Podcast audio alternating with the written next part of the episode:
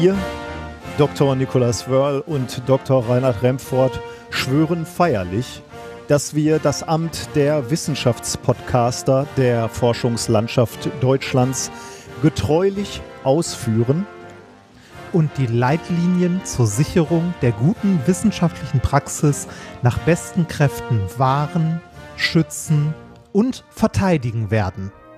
So, so wahr uns Newton helfe.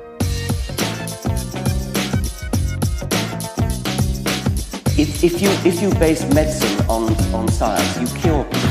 If you base the design of planes on science, they fly. Um, if you base the design of rockets on science, they reach the moon. It works.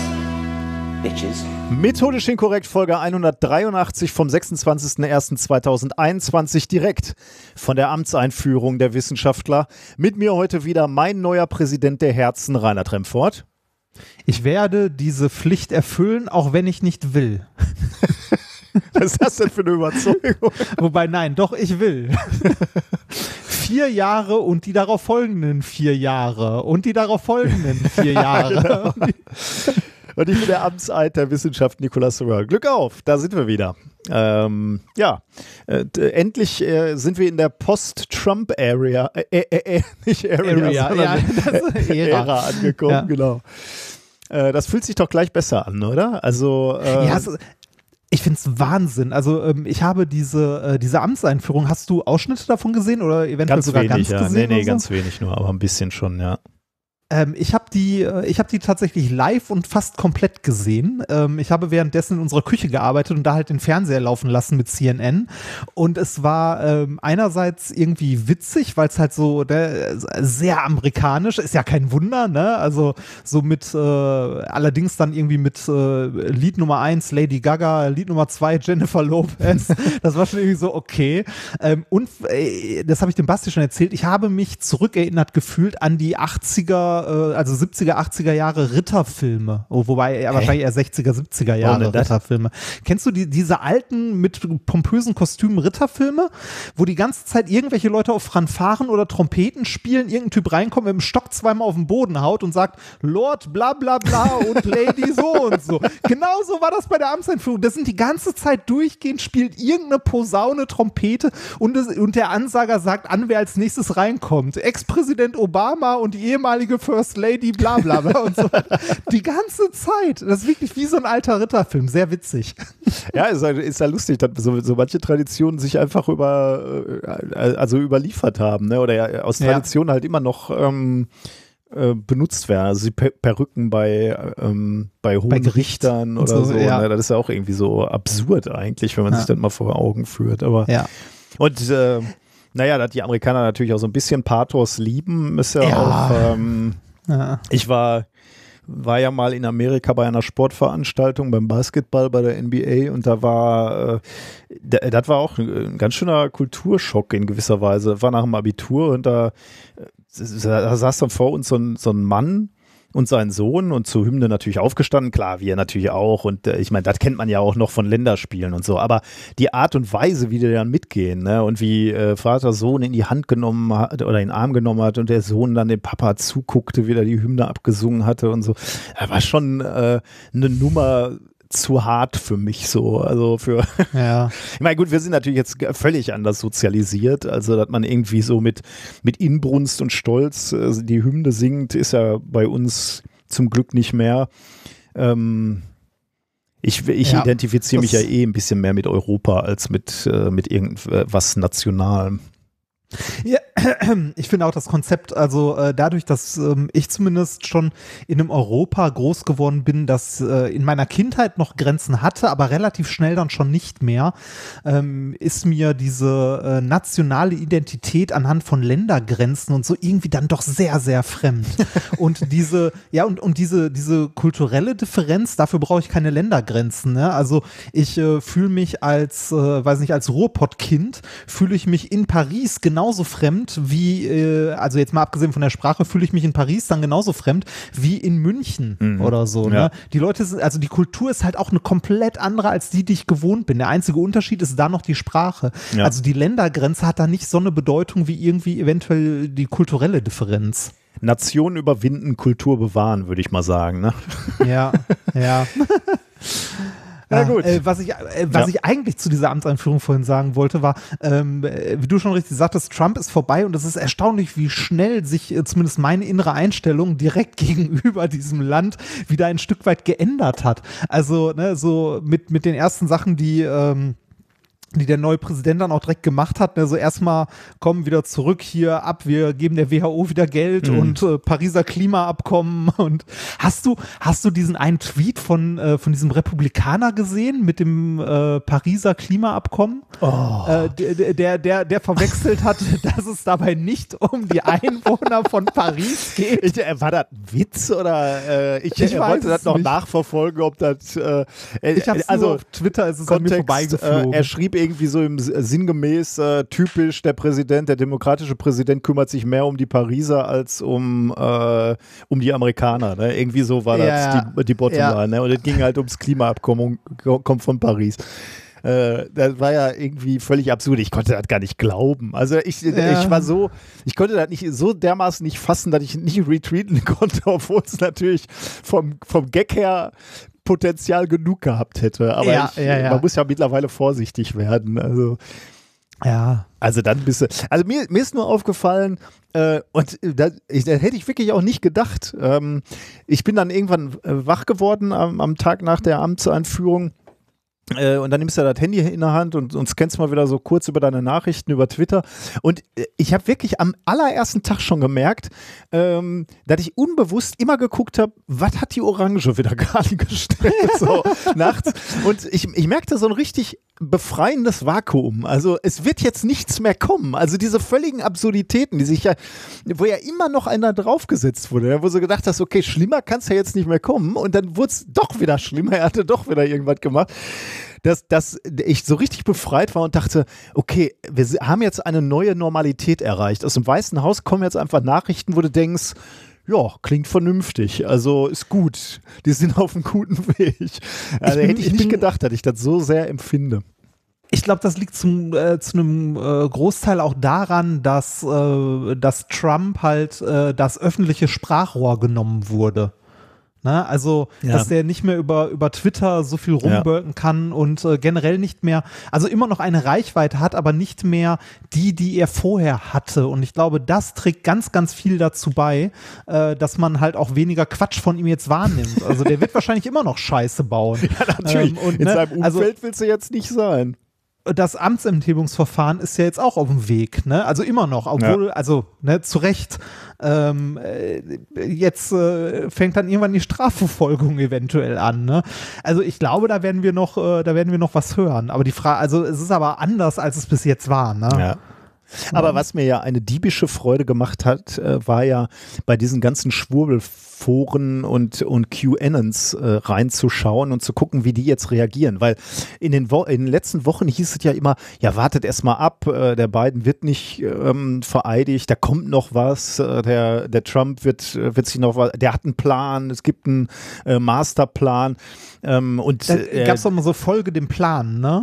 Genau. So da, war, da, war ja immer, fine. da war ja immer diese, diese Behauptung, die warten bis zur Vereidigung und in dem Moment, wo er vereidigt ist und sich sozusagen ausrufen lässt, lässt als Präsident, ähm, hat er Hochverrat äh, begangen und kann, wird sofort festgenommen. Und diese Schwurbler und QAnons haben wirklich auf diesen Moment gewartet. Es gab, gab dann so Ereignisprotokolle aus diesen, aus diesen Telegram-Gruppen und wo auch immer die sich schreiben, äh, wo dieser Moment wirklich war, wo der vereidigt wurde äh, vereidigt wurde und dann passierte nichts und die waren völlig ja. irritiert so. Ähm, ja. Äh, ja. Trump ist jetzt in Florida, ist aus dem Flugzeug ausgestiegen und die fragt dann, ja, ja und, was passiert? Was, was passiert jetzt? Und warum, warum äh, greift jetzt das Militär nicht ein? Ähm, und also das äh, hat mir ja eine diebische Freude gemacht, dass dieser gesagt bis hin zu Leuten, die dann gesagt haben, also wenn das auch nicht gefaked war, äh, ich kann es ja jetzt nicht überprüfen und bin auch nicht so sehr zu Hause in diesen Gruppen, bis hin zu diesem Moment, wo dann Leute in den Gruppen schrieben, sag mal, äh, wer hat hier eigentlich wen verarscht?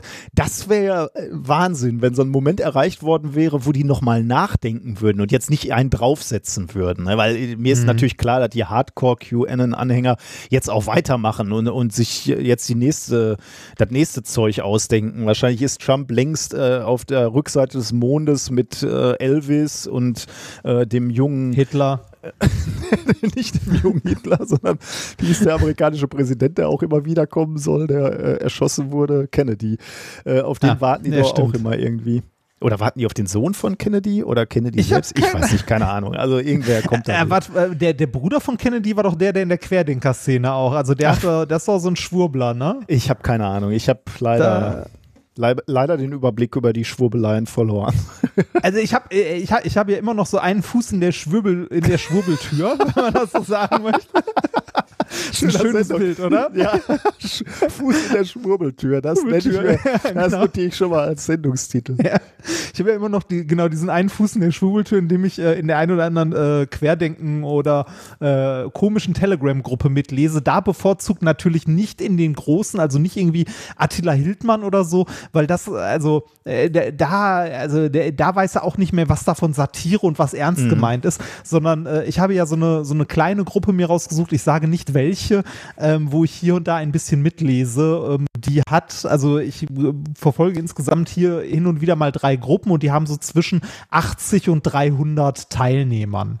Ne?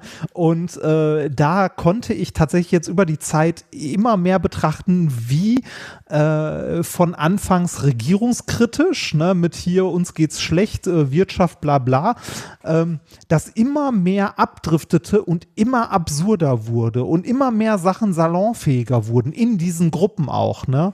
Also mit Corona kam dann irgendwann, dass man äh, Studien gefunden hat, dass Maske tragen ja schädlich für die Kinder ist. Mhm. Dann kamen die, äh, die Impfschwurbler dazu, ne, die halt sagen, nee, also mittlerweile ist die Gruppe komplett äh, der Meinung, äh, Impfen ist halt böse und alle, die sich jetzt impfen lassen, werden spätestens in einem Jahr sterben, weil dann dieser äh, RNA-Impfstoff äh, die Gene verändert hat. Dazu äh, taucht in letzter Zeit häufiger dann auch mal der Begriff des internationalen Großkapitals auf in den Gruppen. Also wir rutschen langsam in Richtung Antisemitismus.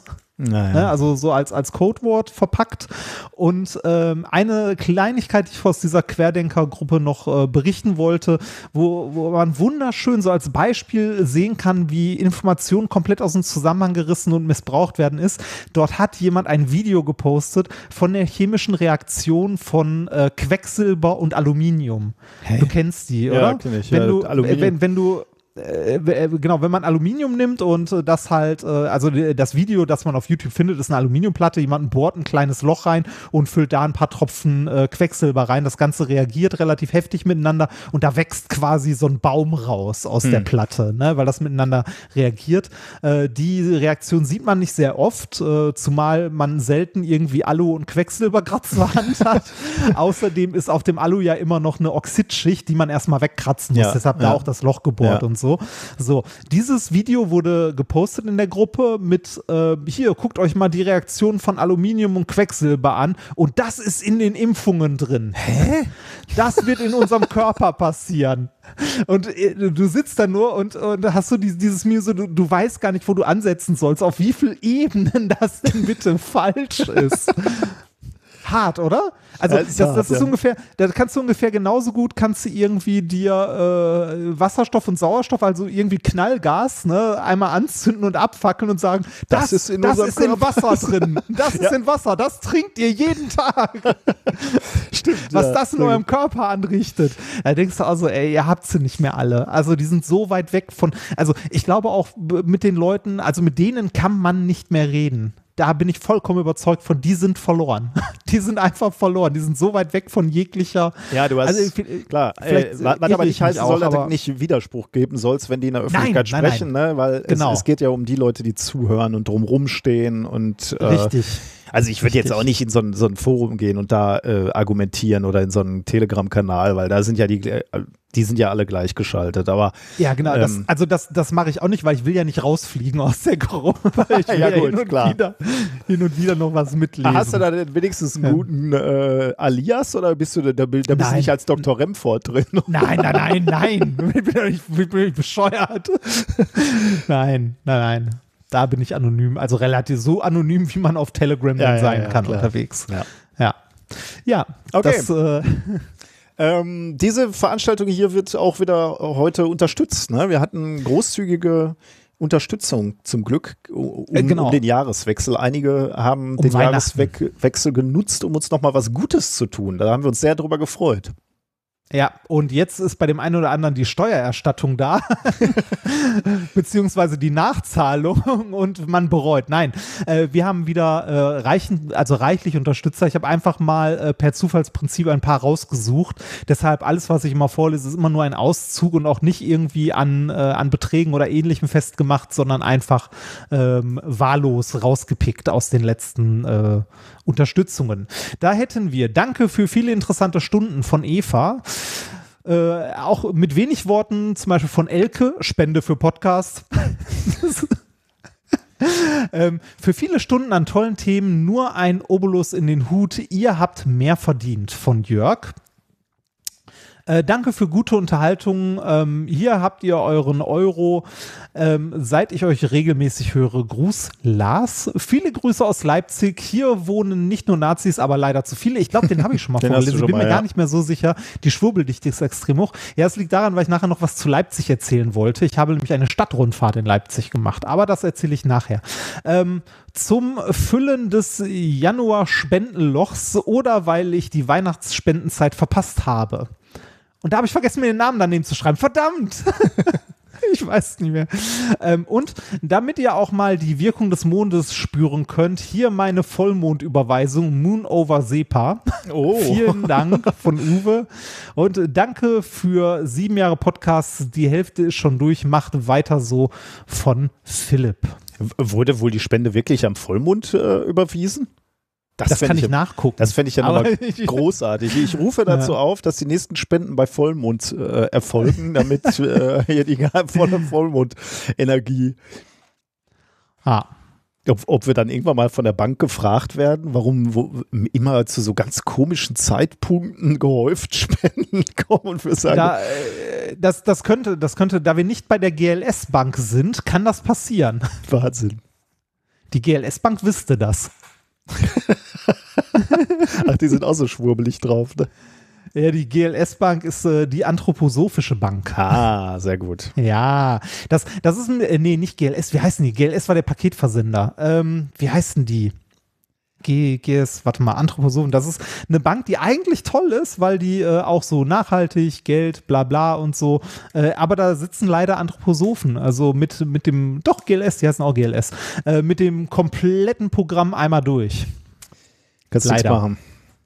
Ne, äh, gibt es auch einen, äh, einen schönen Artikel zu auf dem Anthroposophie-Blog, der sehr lesenswert ist. Ja, auf jeden Fall, ja, da lese ich auch sehr gerne. Ähm, ja.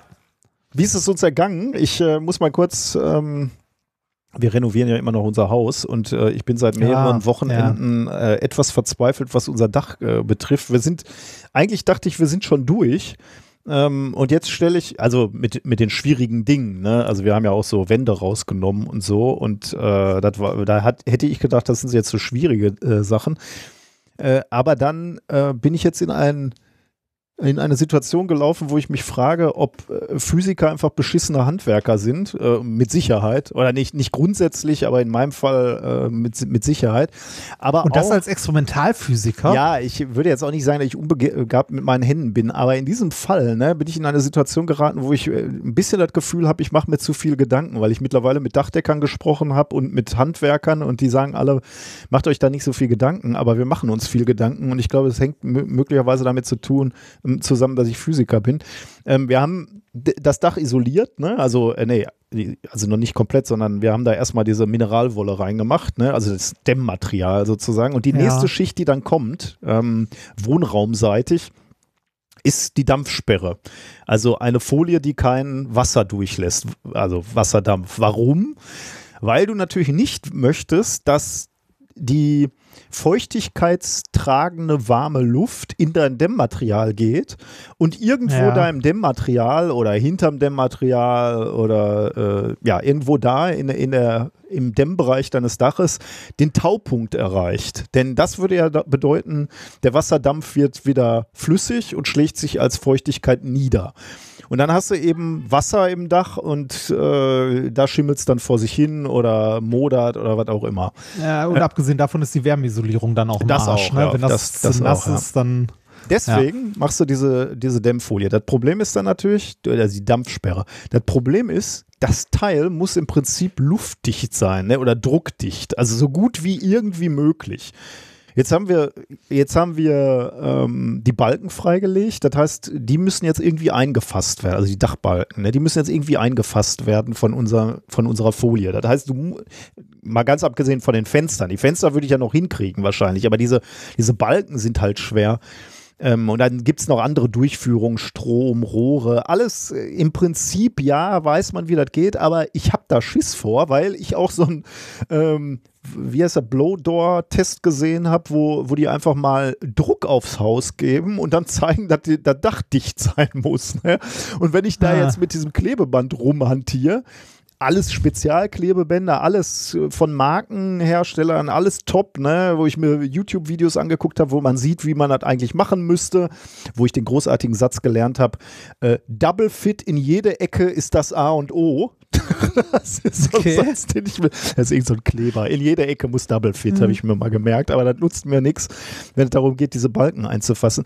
Und ich habe jetzt einfach super Schiss, da was falsch zu machen ähm, bei diesem letzten ja. Schritt mit dieser Scheißfolie. Und wir haben uns jetzt, das letzte Wochenende waren wir unterm Dach und haben, wollten eigentlich diese Folie ziehen, aber sind von einem Problem ins nächste geraten. Also wie machst du die Folie am Boden fest, der etwas uneben noch ist? Äh, also alles so Detailprobleme und ich bin wirklich ein bisschen verzweifelt und ich frage mich, ob es halt daran liegt, dass ich Physiker bin und weiß, was ist druckdicht, was heißt das, wie druckdicht muss das eigentlich sein. Ich, ich wollte gerade sagen, ich glaube, gerade gerade wir, die sich viel mit Vakuum und so beschäftigt haben, haben ein anderes Verständnis oder äh, also ne, wir, wir wissen, was dicht ist und was nicht ist, ist, aber wir haben ein anderes Empfinden, wenn wir davon sprechen, ob etwas dicht ist oder nicht. Ja, genau. Der, also glaube, die, der, der Dachdecker, mit dem ich gesprochen gesprochen habe, der ähm, ähm, der, der Handwerker, der restliche Arbeiten macht bei uns, der ist, die sagen halt alle, oh, stell dich nicht so an, mach das einfach, äh, Klatsch dran. du hier, genau, und dann klebst ja, du hier ja. noch, äh, und dann komme ich wieder mit meinem Problem, ja, aber wie mache ich das da oben dicht? Ja, dann klebst du da nochmal drum oder setzt da noch einen kleinen Keil rein. Und ich denke immer nur, das kann doch im, wird doch im Leben nicht dicht. Und auf der anderen Seite denke ich halt, das Haus war noch nie dicht, ne? Äh, und ich habe ja. da ganz gut drin gewohnt. Und das, was wir da rausgezogen haben, war an dem Material war uralt, aber jetzt auch nicht so auf den ersten Blick komplett biologisch zersetzt. Also von daher denke ja. ich auch, aber das, äh, also das ist wirklich, wir, wir dachten, wir wären im Endspurt, aber ich habe jetzt wirklich ein bisschen Schiss, dass ich das auf den letzten Metern dann irgendwie noch vor, verballer. Ja, verschrecklich. Aber ja. ich habe für, für das nächste Wochenende habe ich wieder eine Idee, wie wir weitermachen können. Uhu Endfest. ja. so der Running Gag aus dem Labor, ne? genau, am Ende. Das ist, glaube ich, bei Handwerkern oder zumindest bei der Dachisolation scheint das dieses Double Fit zu sein. Ah, okay. Double Fit in jeder Ecke ist das A und mehr o. geht, ne? Ja. Ach ja, das ist wirklich ein bisschen, äh, bisschen blöd. Und äh, davon abgesehen leide ich natürlich gerade etwas unter dem ähm, unter dem Lockdown. Äh, ich mache Homeoffice, was ja auch schöne, schöne Aspekte hat, aber äh, zusammen mit Homeschooling ist es wirklich ja. brutal schwer. Meine Frau und ich, wir arbeiten. Sie muss äh, als äh, als Lehrerin halt ihre Konferenzen machen. Ähm, ich muss meine Konferenzen machen und muss hier meine Sachen arbeiten. Und ich glaube, ich habe hab halt auch so den, den sehr ungesunden Anspruch, irgendwie 100 Prozent auf der Arbeit zu geben was einfach nicht geht, wenn die Kinder hier rumrennen. Ähm, also der, der Große ist ja in der Schule, der hat selber seine Sachen zu machen, nur du musst natürlich auch ein bisschen gucken, macht er die auch ordentlich, denn das ist auch eine Herausforderung für die Kinder. Ne? Also, der ist zu Hause aber, ne? also er hat keinen Präsenzunterricht. Nee, nee, die, die sind beide ne? okay. zu Hause, ähm, beide Kinder. Und das ist auch gut, ich will sie ja auch nicht äh, unterwegs haben, aber das ist natürlich auch eine Herausforderung. Also er selbstverantwortlich sich die Arbeit einzuteilen, das geht einfach nicht. Ne? Der überliest einfach manchmal was. Äh, der kriegt äh, auch teilweise über E-Mails äh, Anweisungen, teilweise über diese iSurf-Plattform, wo das, die das kriegen ja. meine Studenten schon nicht hin. Und genau, das sind ja. erwachsene ja. Leute. Ne? also genau. da ist das, da, also äh, da ist das schon deutlich. Also ich würde mir wünschen, dass es deutlich ausgeprägter wäre, mhm. aber ist es halt nicht, ne? Und das ist halt das unglaublich anstrengend. Ne? Wenn ich mich ja. versuche, hier auf irgendwas zu konzentrieren und dann muss ich mal schnell was nachgucken oder dann tut es mir auch unheimlich leid, dass wir die Kleine fast nur ruhig stellen können. Ne? Also die hört man ein Hörspiel oder die, die kriegt man ein Buch. Aber ich kann mich ja nicht richtig äh, artgerecht, hätte ich bald gesagt, mich ja. um sie kümmern. äh, und das macht mich äh, traurig und fertig einfach. Ne? Und, ähm, ja. und wir sind schon in einer relativ guten Situation. Wir kriegen jetzt schon relativ gut noch hin. So. Also wir, wir, wir funktionieren als Familie ja sehr gut. Wir streiten ja nicht oder so. Ne? Äh, ja, und ihr, und ihr könnt beide im Homeoffice arbeiten. Und wir sind beide im Homeoffice, ja. Ne, stell Ab mal vor, jetzt hätte einer von euch noch irgendwie einen Job, äh, weiß nicht, Altenpflege oder so. Also irgendwo, wo nicht äh, im Homeoffice sitzen ja. kannst. Also ich das kann ja nur sagen, äh, das ist eine Riesenbelastung für die Familien mit Kindern äh, und achtet da auf euch. Äh, aber das macht ihr wahrscheinlich eh alle besser als, als ich. Also ich, ich habe jetzt einige Zeit gebraucht, um wirklich zu begreifen, dass man einfach auch mal sagen muss, heute geht nicht 100 Prozent, heute machst du 50 Prozent. Tut mir leid, aber es geht einfach nie anders.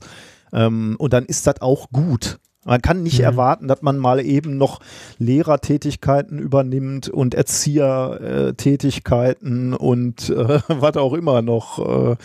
Äh, ich meine, ja, genau. Auch Haushalt ist ja mehr, ne? wenn du mit, mit, vier Mann hier bist und auch noch kochen musst. Normalerweise werden die Kinder ja unter, äh, auch in der Schule und im Kindergarten versorgt. Ne? Da musst du jetzt auch noch alles nebenher machen. Und das ist völlig absurd, dass, dass du dem zu 100 Prozent gerecht werden kannst. Das ist mhm. wirklich, ich bin mal gespannt. Also, ich finde es, also ich finde ja richtig, dass wir im Homeoffice sind. Ich finde es richtig, dass die Kinder hier sind und das soll auch so bleiben, bis endlich diese scheiß Zahlen runter sind.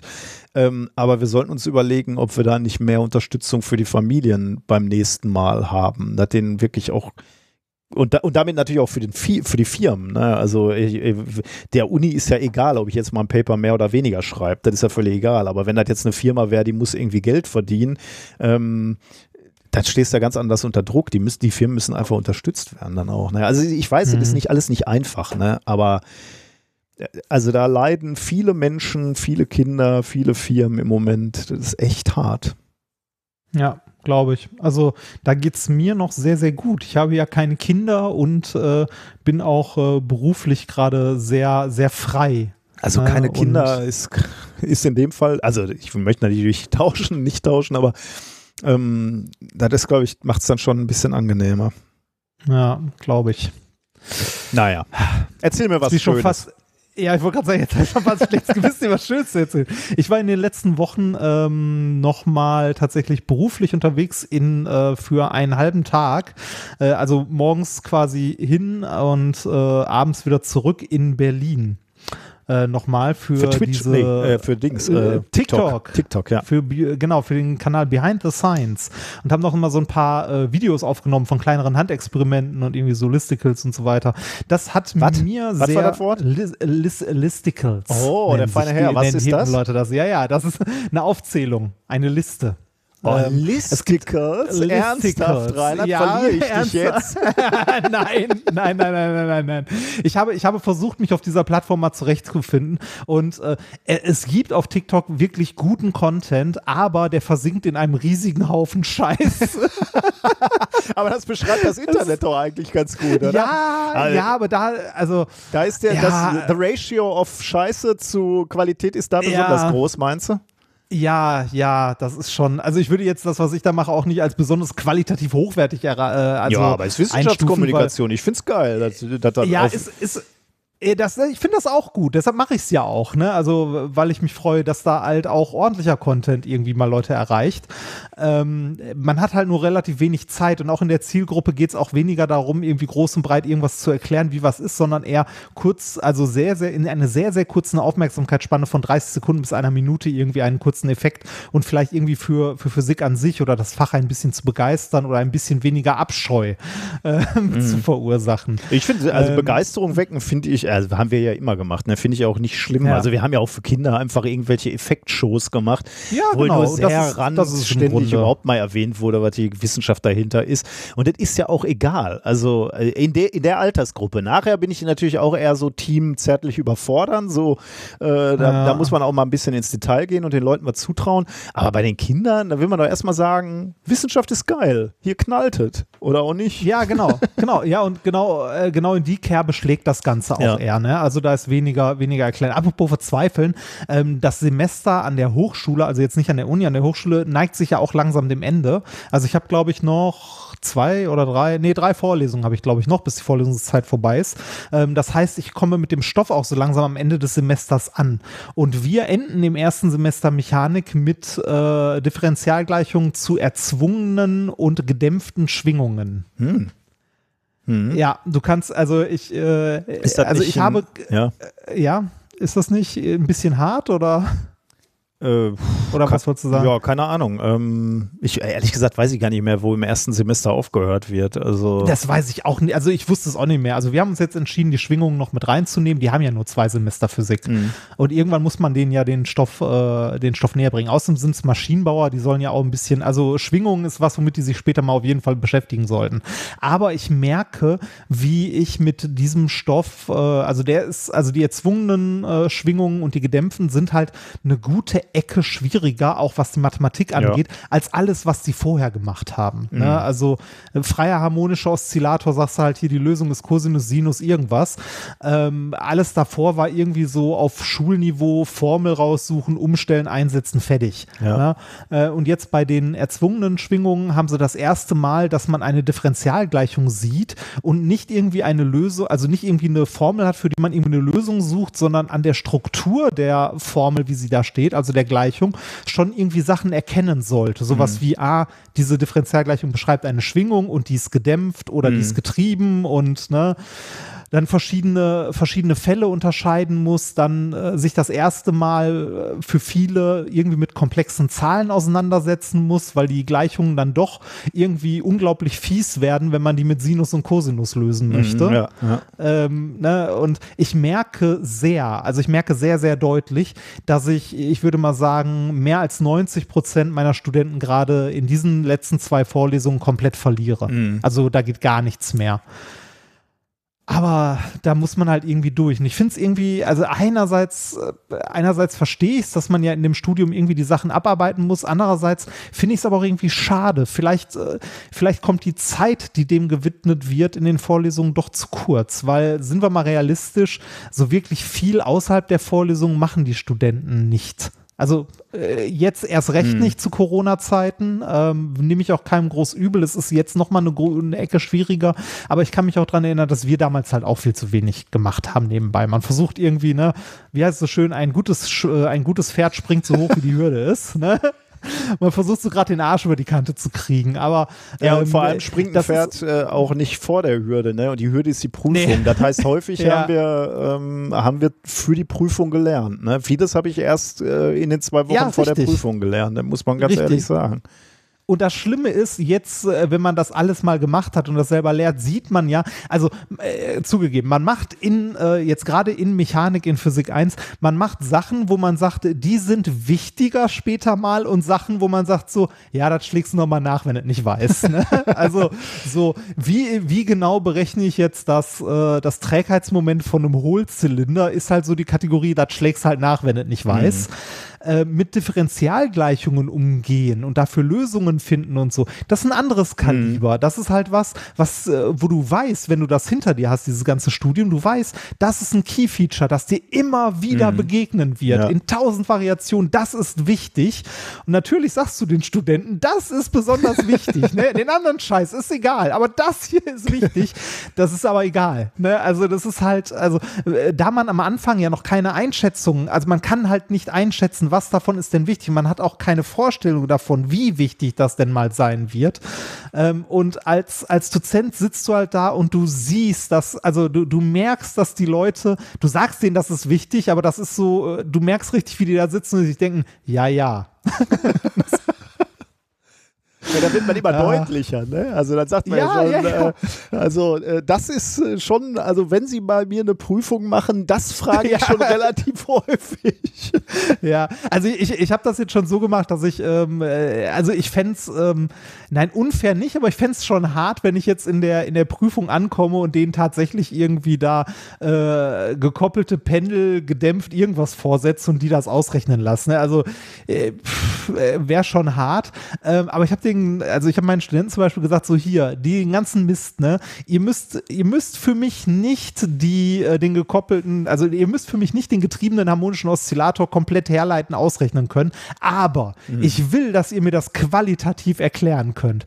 Wenn in der Prüfung da eine Differentialgleichung steht, müsst ihr in der Lage sein, an jeden einzelnen Term davon dran zu schreiben, was der bedeutet. Mhm. Ne? Also nicht ausrechnen können die Lösung, aber ihr müsst mir sagen können, was das bedeutet und was ihr daran ablesen könnt. Mhm. Ja. Also so ein, so ein qualitatives Verständnis. Aber ich fürchte, also selbst das wird schwer. Aber wie gesagt, Corona-Situation ist, glaube ich, äh, gerade in der Lehre auch echt hart. Also äh, deshalb finde ich es, wie du gesagt hast, für die Kids noch mal extra härter, weil ne, von einem Achtjährigen oder einem Zehnjährigen oder einem Zwölfjährigen, also so Schulniveau irgendwie zu erwarten, dass der sich selbst organisiert, äh, ist halt schwierig. Von den Eltern zu erwarten, dass die das komplett auch noch überwachen und organisieren, ist genauso schwierig. Also, also ich meine, äh, auf der anderen Seite könnten sie natürlich jetzt auch so Skills lernen, die später im Leben wichtig sind. Also dieses sich selbst ja, organisieren und, und sich äh, Dinge einteilen, früh anfangen mit, mit der Arbeit oder früh genug. Ähm, ist, ist interessant, muss man mal gucken, wie sich das dann entwickelt. Äh, Im Moment äh, führt es halt zu Reibungsverlusten, das muss man so sagen, ja. ne, bei, bei allen ja. Beteiligten. Also, ja. Naja. Äh, noch ein Wort zur Vorlesung, weil mir das aufgefallen ist, ich habe mich halt mit, äh, mit Kollegen, also mit, äh, mit anderen Dozenten beziehungsweise Professoren unterhalten und ähm, die Hochschulen haben es teilweise tatsächlich schwer für die Vorlesungen ausreichend Personal zu finden, auch oh. in dieser Zeit jetzt gerade. Ne? Weil äh, Berufungen sind halt schwierig, finden statt, aber dauern halt auch. Ne? Mhm. Ne? Und äh, Lehraufträge zu verteilen, ist, wenn keine Präsenz stattfindet, auch schwierig. Ne? Weil äh, versuch mal jemanden davon zu überzeugen, so hier möchten Sie dieses Jahr die und die Vorlesung halten. Ist aber übrigens alles komplett online in Zoom oder sonst was und Sie werden mhm. Ihre Studenten nie sehen und so. Die Begeisterung ist da auch schwer. Also es ist schwierig, wohl hier und da äh, Dozenten zu finden. Was ich aber, also was ich auch verstehen kann, weil Lehraufträge Beiträge sind, äh, wenn wir mal ganz ehrlich sind, äh, eigentlich für einen Arsch. Also mal äh, wirklich für einen Arsch. Ich, äh, also ich mache das gerade, weil ich, also ich mache, also den Lehrauftrag, den ich gerade mache, mache ich ähm, tatsächlich nicht, weil ich auf das Geld unbedingt angewiesen bin, sondern das ist eher so ein Teil. Äh, ich war ja vorher angestellt dort und möchte die Leute nicht einfach so im Stich lassen. Mhm. Ne? Ich will nicht einfach sagen, ich bin weg, sondern ich habe gesagt, komm, ich mache den Lehrauftrag und fürs nächste Semester den mache ich auch noch. Mhm. Was das finanziell bedeutet, ne, so ein, so ein Lehrauftrag, das sind ich glaube, gerade 1700 Euro oder 1800 Euro. Und jetzt kommt es nicht im Monat, sondern für das komplette Semester. Uiui für die komplette Vorlesung, die du hältst, äh, stellst du am Ende eine Rechnung über 1700 Euro oder 1800, weiß nicht, irgendwo so um den Dreh war das. Äh, das Positive daran ist gerade, wenn man das vielleicht doch macht, wenn man irgendwie gerade nebenbei noch Zeit hat, also jemand, der in Frührente ist oder sonst was und sich langweilt.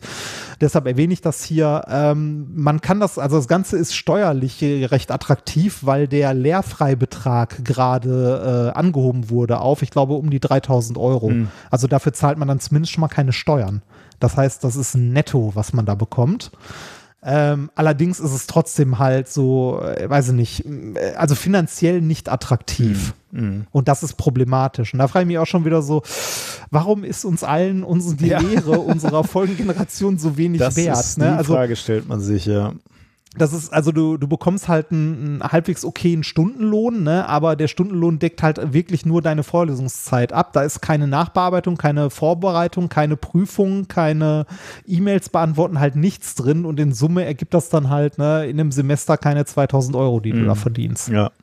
Für jede Woche mindestens zwei Vorlesungen mit allem drum und dran. Ja, das ist dann ja auch irgendwie ungerecht, sagen wir mal jetzt äh, anderen Lehrkörpern gegenüber, ne, finanziell. Aber ich meine, da in dem System ist sehr viel Ungerechtigkeit. Also dass Grundschullehrerinnen ja, ja. und Lehrer weniger verdienen als in weiterführenden Schulen, da haben wir auch schon lange drüber diskutiert. Ja, also, das ist auch ein Unding. Ah ja, gut. Aber wenn ihr in Frührente seid oder wenn ihr gerade Langeweile habt und so, äh, guckt mal an der einen oder anderen Hochschule in eurer Nähe vorbei, ob da nicht ein Lehrbeauftragter hier und da gebraucht wird. Die Sehr freuen gut. sich.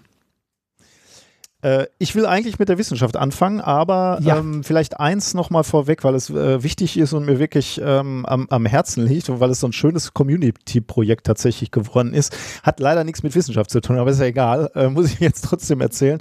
Ähm, ich habe ja schon mal angedeutet, dass wir Radtrikots designt bekommen haben. Ne? Also äh, entstanden aus dieser Swift Online äh,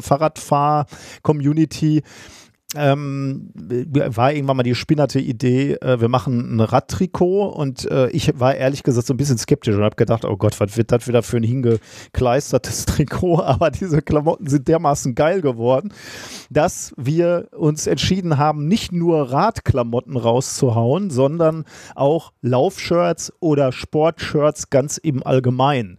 Äh, und ich muss da ausdrücklich äh, Markus Brandstetter erwähnen, der sich darum gekümmert hat und die ganze Community ähm, auf Discord und, und insbesondere unsere Swift-Gruppe, die Fahrrad fährt, ähm, die haben da Design-Vorschläge gebracht und Ideen dafür. Ähm, ich finde, die äh, Klamotten sehen super aus und ihr könnt euch die gerne mal angucken. Ähm, die gibt es bei einem Shop, bei einem Anbieter BioRacer, der macht wirklich tatsächlich ähm, qualitativ hochwertigste äh, Sportklamotten. Die äh, rüsten beispielsweise die Nationalteams von Belgien, Deutschland und den Niederlanden aus.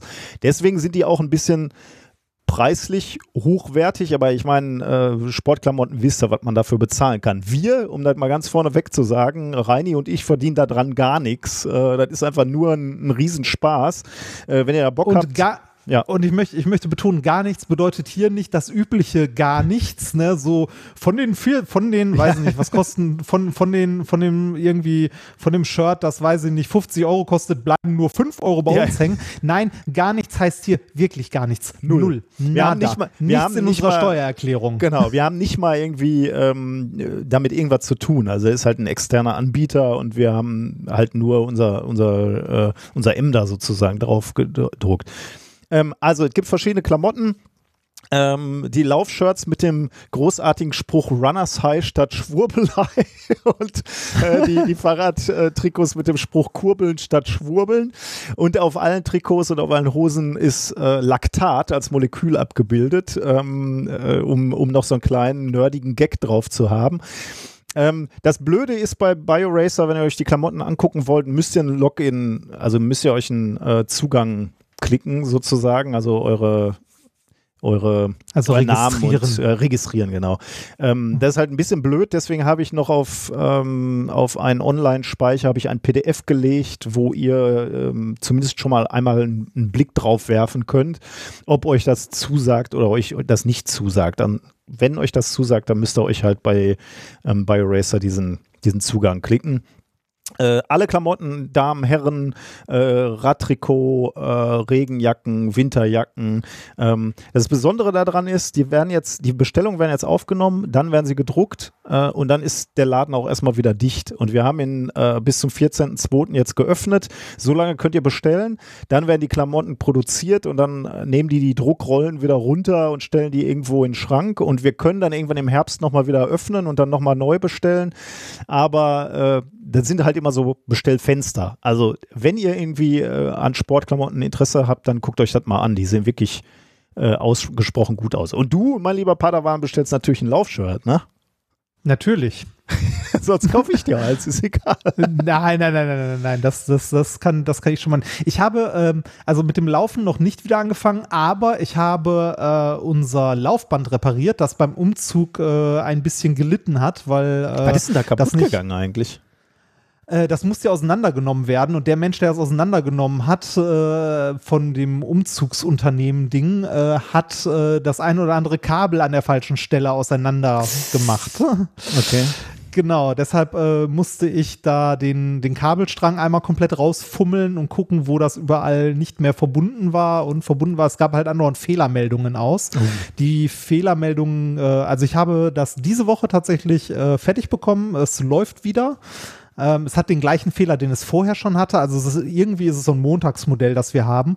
Äh, wenn du eine Geschwindigkeit von, sagen wir mal, 8 oder 10 km/h einstellst, dann hält es die auch eine Stunde, aber nicht immer, sondern zwischendurch wird es mal unabsichtlich schneller. Intervalltraining, Junge, das ist genau das, was ja, du brauchst. Ja, aber so schnell, dass der Roadrunner da drauf laufen müsste. Also wirklich okay. so maximale Geschwindigkeit, was der Motor hergibt. Dann aber auch, also auch nur dann so für, für vier Sekunden oder so. Dann, also wenn du merkst, es wird halt deutlich, deutlich schneller, dann gehst du mal kurz, also ganz, ganz kurz mit den Füßen zur Seite, wartest, bis das wieder weg ist und läufst halt weiter. Da kann man jetzt mit leben, ist nicht so schlimm. Aber vorher, äh, nach dem Umzug, jetzt lief es halt gar nicht mehr. Ja. Und äh, jetzt läuft es wieder. Das heißt, ich kann trotz scheiß Wetter demnächst auch im Keller laufen gehen. Ähm, und ansonsten auch wieder draußen. Aber ich habe ja angefangen, äh, seit Anfang des Jahres wieder ein bisschen auf mein Essen zu achten und habe schon gute fünf Kilo wieder runter. Sehr gut. Ja, man darf ja auch nicht ja. zu schnell. Ne? Also äh, abnehmen, sowohl abnehmen als auch, äh, ich finde es ja ganz gut, dass du ein bisschen vorsichtig bist mit den Gelenken und so. Ich könnte mir vorstellen. Ja, das, äh, jetzt, deshalb also mit, mit dem, mit dem Abnehmen habe ich mir gedacht, das sollte möglichst schnell so viel wieder runter, wie gerade geht. Aber gerade mit dem Laufen, ich habe ja, als ich äh, das letzte Mal angefangen habe mit dem Laufen und da auch noch deutlich über 100 Kilo gewogen habe, sehr schnell gemerkt, dass meine Knie äh, wehtun mhm. und das nicht gut ist. Und deshalb hatte ich mir vorgenommen, äh, dieses Jahr, wenn ich mit dem Laufen wieder anfange, äh, definitiv erst ein paar Kilo abzunehmen und dann so, weiß ich nicht, so, wenn ich knapp bei den 100 bin oder knapp drüber oder knapp drunter, dass ich dann wieder mit dem Laufen anfange, vorsichtig. Ich bin gespannt. In einem ja, neuen Minkorrekt Laufshirt. Ja, das, äh, das werde ich dann wohl machen. Dann muss ich mir da auch einen, äh, einen Zugang klicken und so. Ne? Oder ich bestell's dir. Aber. Nee, nee, nee. Das, kein Problem. Ist das eine Firmenausgabe? Ähm, so. Habe ich auch schon drüber nachgedacht. Wir fahren dann ja Werbung im Prinzip. ja, im Grunde schon. ähm, komm, wir fangen mal mit ein bisschen äh, Wissenschaft an und dann können wir vielleicht gleich noch äh, ein bisschen plaudern auch. Äh, irgendwie habe ich das Gefühl, wir haben in diesem Jahr noch kaum Gelegenheit gehabt zu plaudern, deswegen wird es etwas plauderiger ja, heute. Aber äh, machen wir erstmal ein bisschen ähm, Wissenschaft. Ähm, Themen der heutigen Sendung. Äh, was haben wir denn da? Ich habe im ersten Thema äh, warte mal, jetzt habe ich es hier, hier gerade, äh, hier. Es, Robert, es, ja. Ja, ich wollte es gerade vorlesen. Also, äh, das erste Thema äh, lautet Robert Kochs Smartwatch. Okay. Äh, Thema Nummer zwei heißt Gerade du, Brutus? okay. Äh, Thema Nummer drei lautet Katzendroge. Schön. Und Thema Nummer vier, Shut up and give me your money. Und du hast auch ein spannendes äh, Experiment genau, vorbereitet. Ein kleines. Du hast es äh, mal äh, vorsichtig angeteasert. Das klang irgendwie ganz äh, faszinierend. Ich bin sehr gespannt. Was brauchen wir dafür? Äh, wir brauchen dafür, falls ihr das nachmachen wollt, äh, ein Glas äh, oder eine Schüssel oder so mit Wasser und eine Mandarine. Hm. Wir bestellen, es, es, äh, vorneweg, es ist kein super spektakuläres Experiment, es ist aber eins, das man ganz schön mit Kindern machen kann, um denen etwas zum Thema Dichte zu erklären. Hm. Ich bin gespannt. Eine Waage wäre auch noch ganz gut, wenn man die zur Hand hat. Ist aber kein Muss.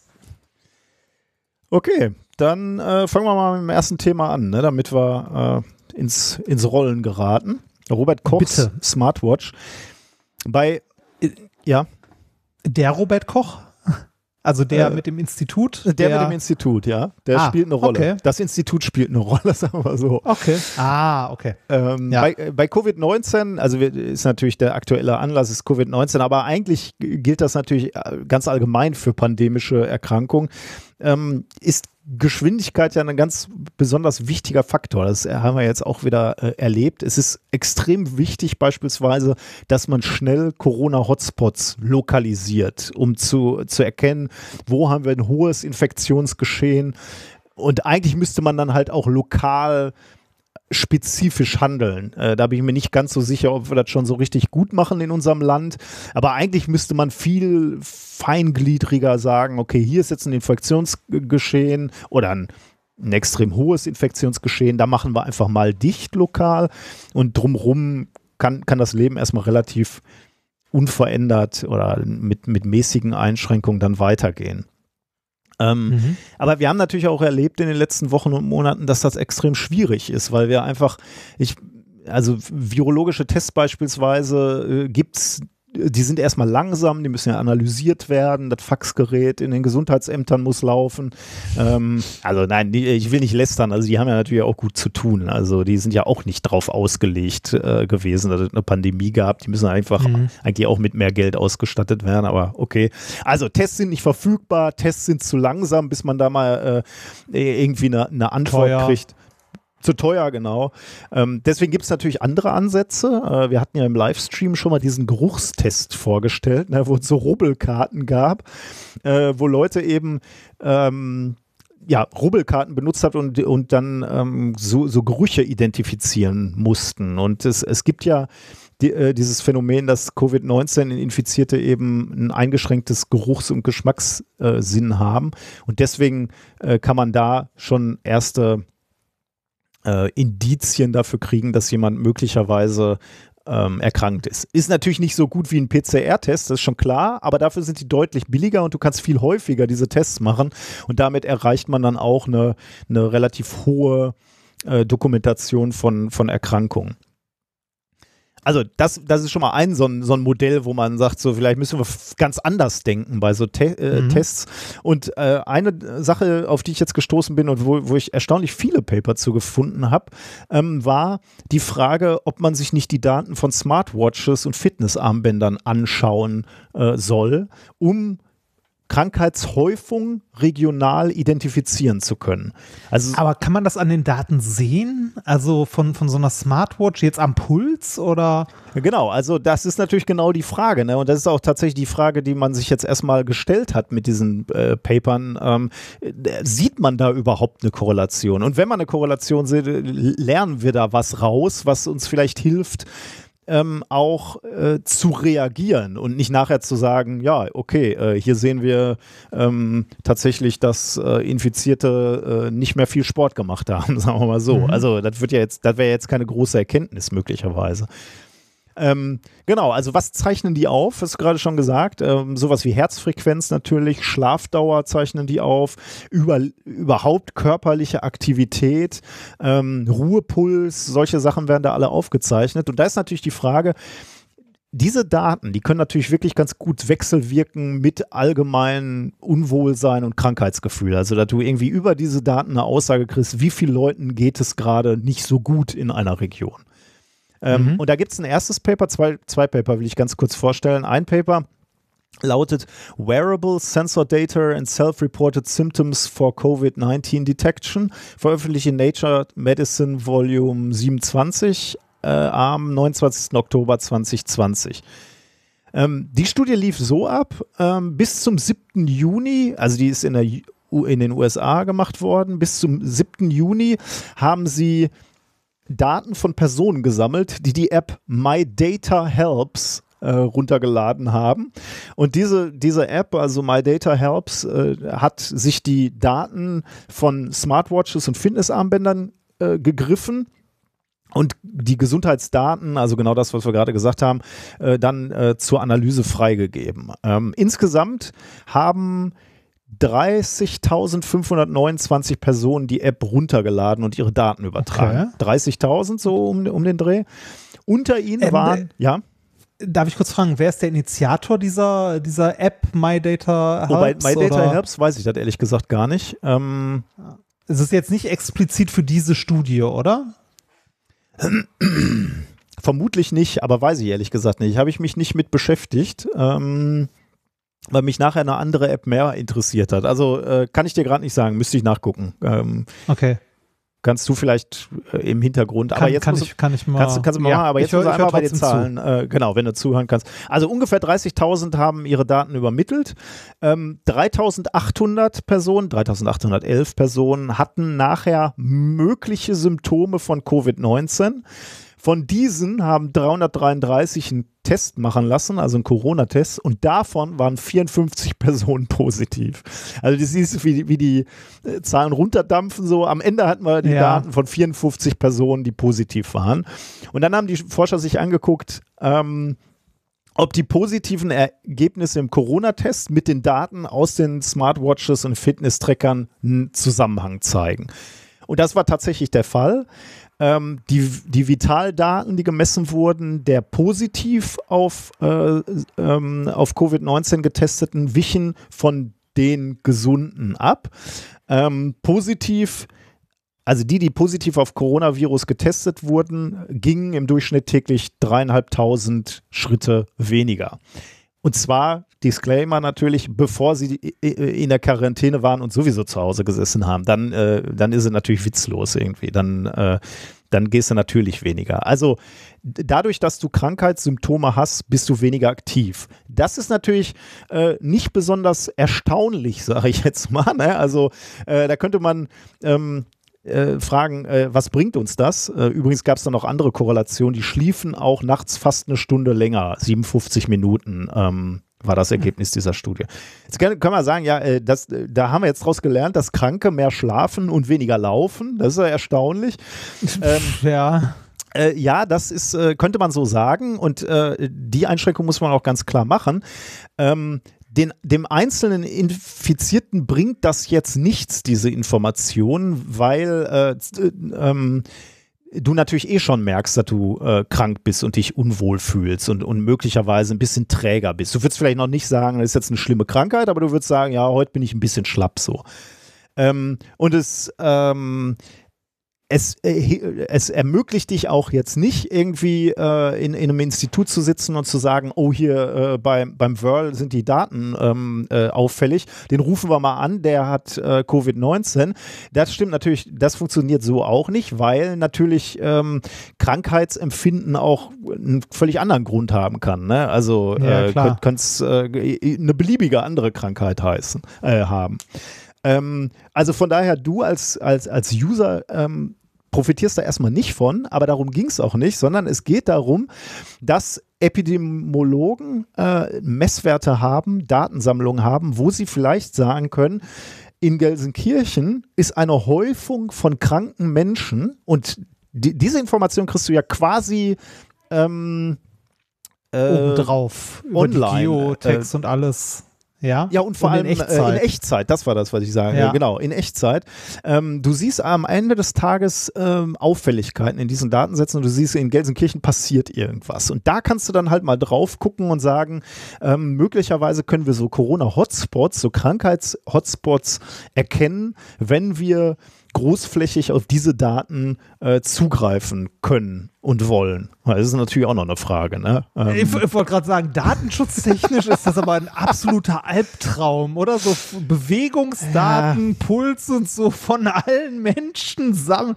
Ah. Ja, das ist natürlich zugegebenerweise, das habe ich auch gedacht, ja. Äh, das ist natürlich auf der anderen Seite, ne? Ähm, so Leute geben zum Teil natürlich diese Daten schon lange auf irgendwelche Plattformen frei. Ne? Also ja, klar. Äh, Garmin ja. weiß relativ viel über mich. Ne? Also die, da bin ich offensichtlich ja. nicht so wählerisch. Also von daher sollte ich mir jetzt äh, vielleicht nicht so eine, so eine Sorge machen, wenn ich mit den gleichen Daten dann möglicherweise noch vor allem die in die Hände von Wissenschaftlerinnen und Wissenschaftlern geben würde. Da, die, die haben ja bei mir sowieso schon mal Vertrauensvorschuss, vielleicht ein bisschen naiv, ja. aber trotzdem. Ähm, und, und dass man da vielleicht äh, was Gutes mitmachen kann. Ah. Ähm, äh, ja. My Data Helps ist übrigens ein, äh, eine eingetragene Marke von äh, Care Evolution Healthcare Technology. Okay, und wer steckt dahinter wiederum? Das ist eine gute Frage. Hier steht nur, Cavolution is the leading provider of secure interoperability solutions. HEBUS, our Health Information Exchange Technology Platform, is a robust service-oriented architecture to enable heterogeneous underlying legacy bla bla bla. Und der Text geht noch so weiter. Kurz okay. gesagt, die beschäftigen sich mit Datensammeln und Verkaufen. Also ja. Gesundheitsdaten, äh, sam sammeln und verbinden. Okay. Naja. Also ja, schwierig, ne? Ein äh, Zitat noch eben aus diesem Paper. Äh, die Wissenschaftler äh, sagen selbst, äh, kennen die Limitierung sozusagen ihrer, ihrer Forschung hier und sagen, okay, ähm, also für den, wie ich gerade gesagt habe, naja, also für den Einzelnen bringt das jetzt nicht viel. Es gibt auch nicht viel Prognosen, sondern du kannst nur, nur in Anführungsstrichen in, in, in mehr Echtzeit sehen, wo möglicherweise gerade ein Ausbruch ist. Und deswegen schreiben sie in dem Paper auch, potential to enhance our ability to identify a cluster before more spread occurs. Ähm, also man, man ist da auch durchaus vorsichtig mit dem, was man daraus äh, lernen kann oder nicht. Aber ja. ich hatte ja gesagt, wir gucken uns zwei Paper an. Das zweite Paper, da, da ist nämlich genau die Frage, ähm, die, die, man sich jetzt stellen könnte, kann man nicht vielleicht auch Prognosen machen mit den Daten? Also sagen, okay, hier bei dem Einzelnen äh, beobachte ich, wie der inaktiver wird und weit bevor der sich, sagen wir mal, zu einem Arzt schleppt und einen echten Test macht, geschweige denn, dass der Test dann analysiert ist und bei dir zurückkommt, kann man nicht möglicherweise auch in einem äh, durch die Analyse dieser Fitnessdaten auch schon eine Prognose wagen und sagen, äh, du äh, möglicherweise äh, stimmt was mit dir nicht. Ähm, das ist ein Ansatz natürlich, der auf, äh, auch auf der Hand liegt, äh, insbesondere auch so für Leute äh, wie mich oder andere, die viel Sport machen, weil ich beispielsweise ja auch ständig eigentlich auf meinen Ruhepuls schaue, um zu gucken, äh, ob ich in einem gesunden Trainingsbereich bin. Denn wenn der Ruhepuls mhm. geht eigentlich hoch, beispielsweise wenn er, wenn er zu hoch zu lange zu hoch trainierst, zu viel trainierst. Und das kann natürlich bei einem Training von fünf, sechs Mal pro Woche kann das mal passieren. Und dann gucke ich mir das auch an, wenn der Ruhepuls dann zu sehr hoch geht oder dauerhaft oben bleibt, dann, dann mache ich auch mal ein bisschen weniger, um da nicht in irgendein Übertraining zu laufen. Also von daher äh, bietet sich das schon an zu sagen, äh, lass uns doch diese Daten mal angucken und, und analysieren, ob da Leute krank werden. Und da gibt es ein sehr aktuelles Paper auch vom 18. November 2020 äh, mit dem Titel Pre-Symptomatic Detection of COVID-19 from Smartwatch Data. Also da hört man schon, ne? also bevor ähm, die symptomatische Krankheit eigentlich anfängt, die Frage, können wir da denn auch was sehen schon in diesen, in diesen Informationen und die Leute quasi warnen, um die aus diesem Ansteckungs ähm, Zyklus raus oder aus der Gefahr, dass sie weitere Leute anstecken, rausholen, indem man ihnen sagt, bleibt man vielleicht besser heute zu Hause. Dafür haben sie sich die Aktivitätsdaten von 32 äh, mit Covid-19 identifizierten infizierten Personen angeschaut, aus einer Kohorte von insgesamt über 5000 Teilnehmern und fanden, dass bei 26 von diesen 32, also 81 Prozent, Veränderungen in der Herzfrequenz, der täglichen Schritte und oder der Schlafdauer äh, nachzuweisen war. Und ähm, dann haben sie sich diese retrospektiven Smartwatch-Daten angeguckt und haben festgestellt, dass bei 63 Prozent der Covid-19-Fälle vor dem Auftreten der Symptome in Echtzeit bereits zu sehen war, dass sie inaktiver wurden oder die Herzfrequenz höher ging oder die Schlafdauer äh, höher geworden ist.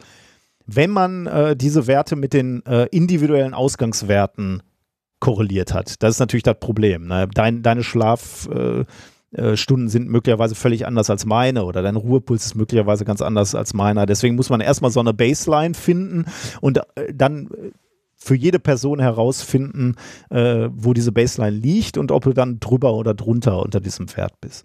Und wie gesagt, da hat man herausgefunden, dass 63 Prozent dieser Leute gewarnt hätten werden können. Und zwar zurechtgewarnt werden hätten können. Also die anderen äh, wären vielleicht zu Unrecht oder einige davon wären zu Unrecht gewarnt worden, aber das ist ja dann auch nicht schlimm. Aber du, du hättest so eine relativ, also einen Kosten, ja, kostenfreie Möglichkeit eigentlich Auffälligkeiten schon mal zu detektieren und Leute zu warnen. Ähm, und wie, wie hieß das? Also hatten die dem ganzen Namen gegeben? Ähm, also das war pre-Covid irgendwas? Also, warte mal. Also, Paper hieß Paper? Pre-Symptomatic Detection of ah, COVID-19. Okay, ah, okay. Ja. okay. Ja, okay. Ähm, Interessant. Also, genau. Also, das ist jetzt ein, ein, frühes Paper, sagen wir mal. Da muss man jetzt mal gucken, wie. Äh, was man aus den Daten noch ziehen kann. Aber es ist ja eigentlich nicht erstaunlich, ne, dass das funktioniert. Äh, also ich finde es eigentlich nicht so sehr eine Sensation. Leute, die halt immer ihre Vitaldaten tracken, und ich meine, das macht ja jede, jede Apple Watch auch, ähm, dass man da Auffälligkeiten drin sieht ähm, und möglicherweise, wenn man große Datensätze sich anschaut, eine Möglichkeit hat, äh, zumindest Leute zu warnen. Ne? Also klar, also die Diskussion hatten wir beide jetzt gerade. Äh, man muss sich erstmal fragen, ob man das überhaupt will, die Daten weitergeben. Aber genau, das ist halt ein sensibles Thema. Ne, ja, auf jeden Stelle, Fall. Weil, ja, kann ich auch äh, verstehen. Äh, weil, also weil die, die Daten sind halt hochsensibel. Mhm. Ne? Also es ist jetzt äh, es ist äh, nochmal eine andere Nummer als irgendwie deine Adresse zum Beispiel. Ja, ne? ja. Deine Adresse ist ja auch eine, ein, sensi also ein sensibler, sensibler Datensatz, aber äh, weiß ich nicht, deine, deine Herzfrequenz über den Tag oder äh, gepaart noch mit deinem Ort und so weiter kombiniert und deinem Namen. Das würde ich sagen, sind sehr persönliche, sehr, sehr, sehr äh, problematische und sensible Daten. Ja, auf jeden Fall, das, ja klar. Äh, das noch kombiniert mit, was du dir auf deinem Handy zu der Zeit angeguckt hast oder so, ist. Ja, ah. insbesondere wenn man dann irgendwie das Gefühl hat, äh, man weiß nicht so genau, ähm, wer die Daten dann kriegt ne, und wo die liegen. Ja. Deswegen, ich habe dann nochmal, äh, und da, das, das fand ich dann spannend, äh, wir hatten ja gerade über diese App My Data Helps gesprochen, ne, ähm, was mhm. äh, da in der USA genutzt wird und äh, die kannst du tatsächlich auch nur in den USA nutzen, also in Deutschland gibt es diese App gar nicht. Aber, und da war ich ein bisschen erstaunt, weil ich davon noch nichts gehört hatte, ähm, möglicherweise habe ich meinen Drosten wieder nicht äh, ordnungsgemäß gehört. Ähm, es gibt nämlich eine App aus, äh, vom Robert Koch Institut, ähm, die heißt Corona Datenspende. Und die gibt es sowohl im App Store von Apple als auch in den Google Play Store äh, für Androids. Ähm, und die macht im Prinzip das Gleiche. Also ich habe jetzt noch keine noch kein Paper gefunden, was sich ausdrücklich auf dieses, ähm, auf diesen Datensatz stürzt. Ich, in, in einem der amerikanischen Paper, die ich hier vorgestellt habe, da wurde aber diese, diese App erwähnt ähm, mit dem Zitat: The largest of these efforts, Corona-Datenspende, was developed by the Robert Koch Institute in Germany and has enrolled over 500,000 volunteers. Ähm, das klingt ja schon so, erstens, dass ich der Einzige wieder bin, der von dieser Corona-Datenspende-App nichts mitgekriegt hat und zweitens, äh, als würde die relativ groß angenommen. Also wenn da wirklich 500.000 Freiwillige ihre Daten übermittelt haben, das scheint dann ja schon ganz gut ähm, angenommen zu sein. Würdest du dem Robert-Koch-Institut eher deine Daten anvertrauen oder wärst du da auch äh, vorsichtig? Will, ja, dem, dem, nee, dem Robert-Koch-Institut würde ich eher meine Daten anvertrauen. Äh, allerdings äh, würde ich vorher gerne die Meinung äh, zum Beispiel des Clubs hören, was die Sicherheit ja, dieser ja. App angeht. Ne, also äh, gerade bei so sensiblen Daten äh, fände ich die Einschätzung von äh, Experten, Experten, im Bereich ja. der Datensicherheit da doch äh, nicht unwichtig. Mhm. Auf ja. der anderen Seite, äh, und das war es dann jetzt auch wieder für dieses Thema, ähm, auf der anderen Seite, ich bin ja auch immer wieder fasziniert, wie viel Potenzial in den Daten liegt, die wir generieren. Ne? Und natürlich auch welche Gefahren. Ich meine, da haben wir jetzt, äh, klar, natürlich auch drüber gesprochen.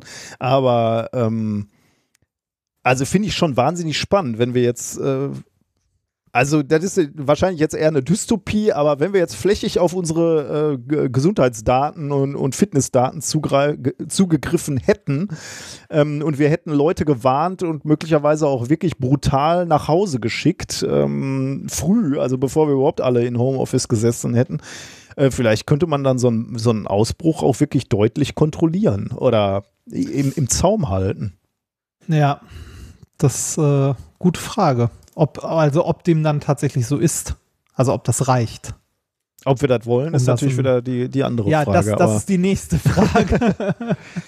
Aber möglicherweise ah. ist, sind natürlich diese Art von Papern dann das, was wir, wenn das hier erstmal alles, also diese, diese Pandemie jetzt vorbei ist, ähm, die wir dann benutzen können, können, um uns da wirklich mal Gedanken zuzumachen ne? und sagen, wie wäre eigentlich, wie wären diese zwei bis drei Wellen dann eigentlich abgelaufen, wenn wir, sagen wir mal, bereit gewesen wären, zumindest in dieser pandemischen Phase unsere Daten zu teilen.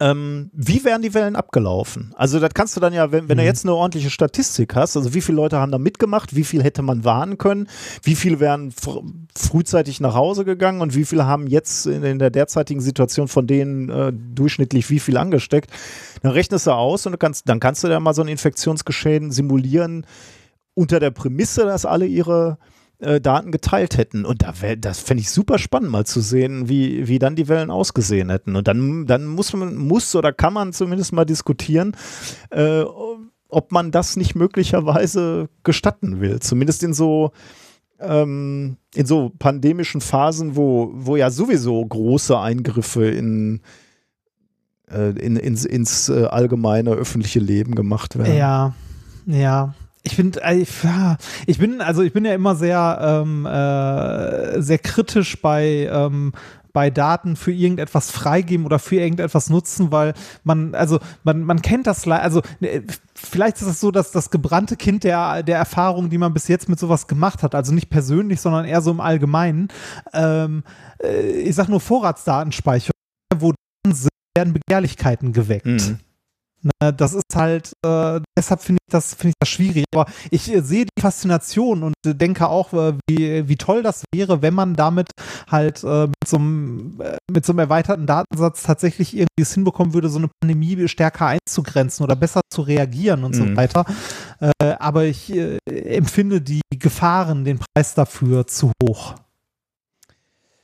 Ja, das Zumindest also so spontan fände ich es. Kommt natürlich auch darauf an, wie schlimm die Pandemie wird. Ne? Wenn, wenn ganz viele Leute sterben, dann äh, passt sich natürlich so ein äh, Nutzen, äh, Kosten-Nutzen-Faktor wird dann ja nochmal ganz anders berechnet, wenn jetzt noch mehr Menschen sterben. Also von daher ja, muss, man ja, eh, muss man eh gucken. Klar.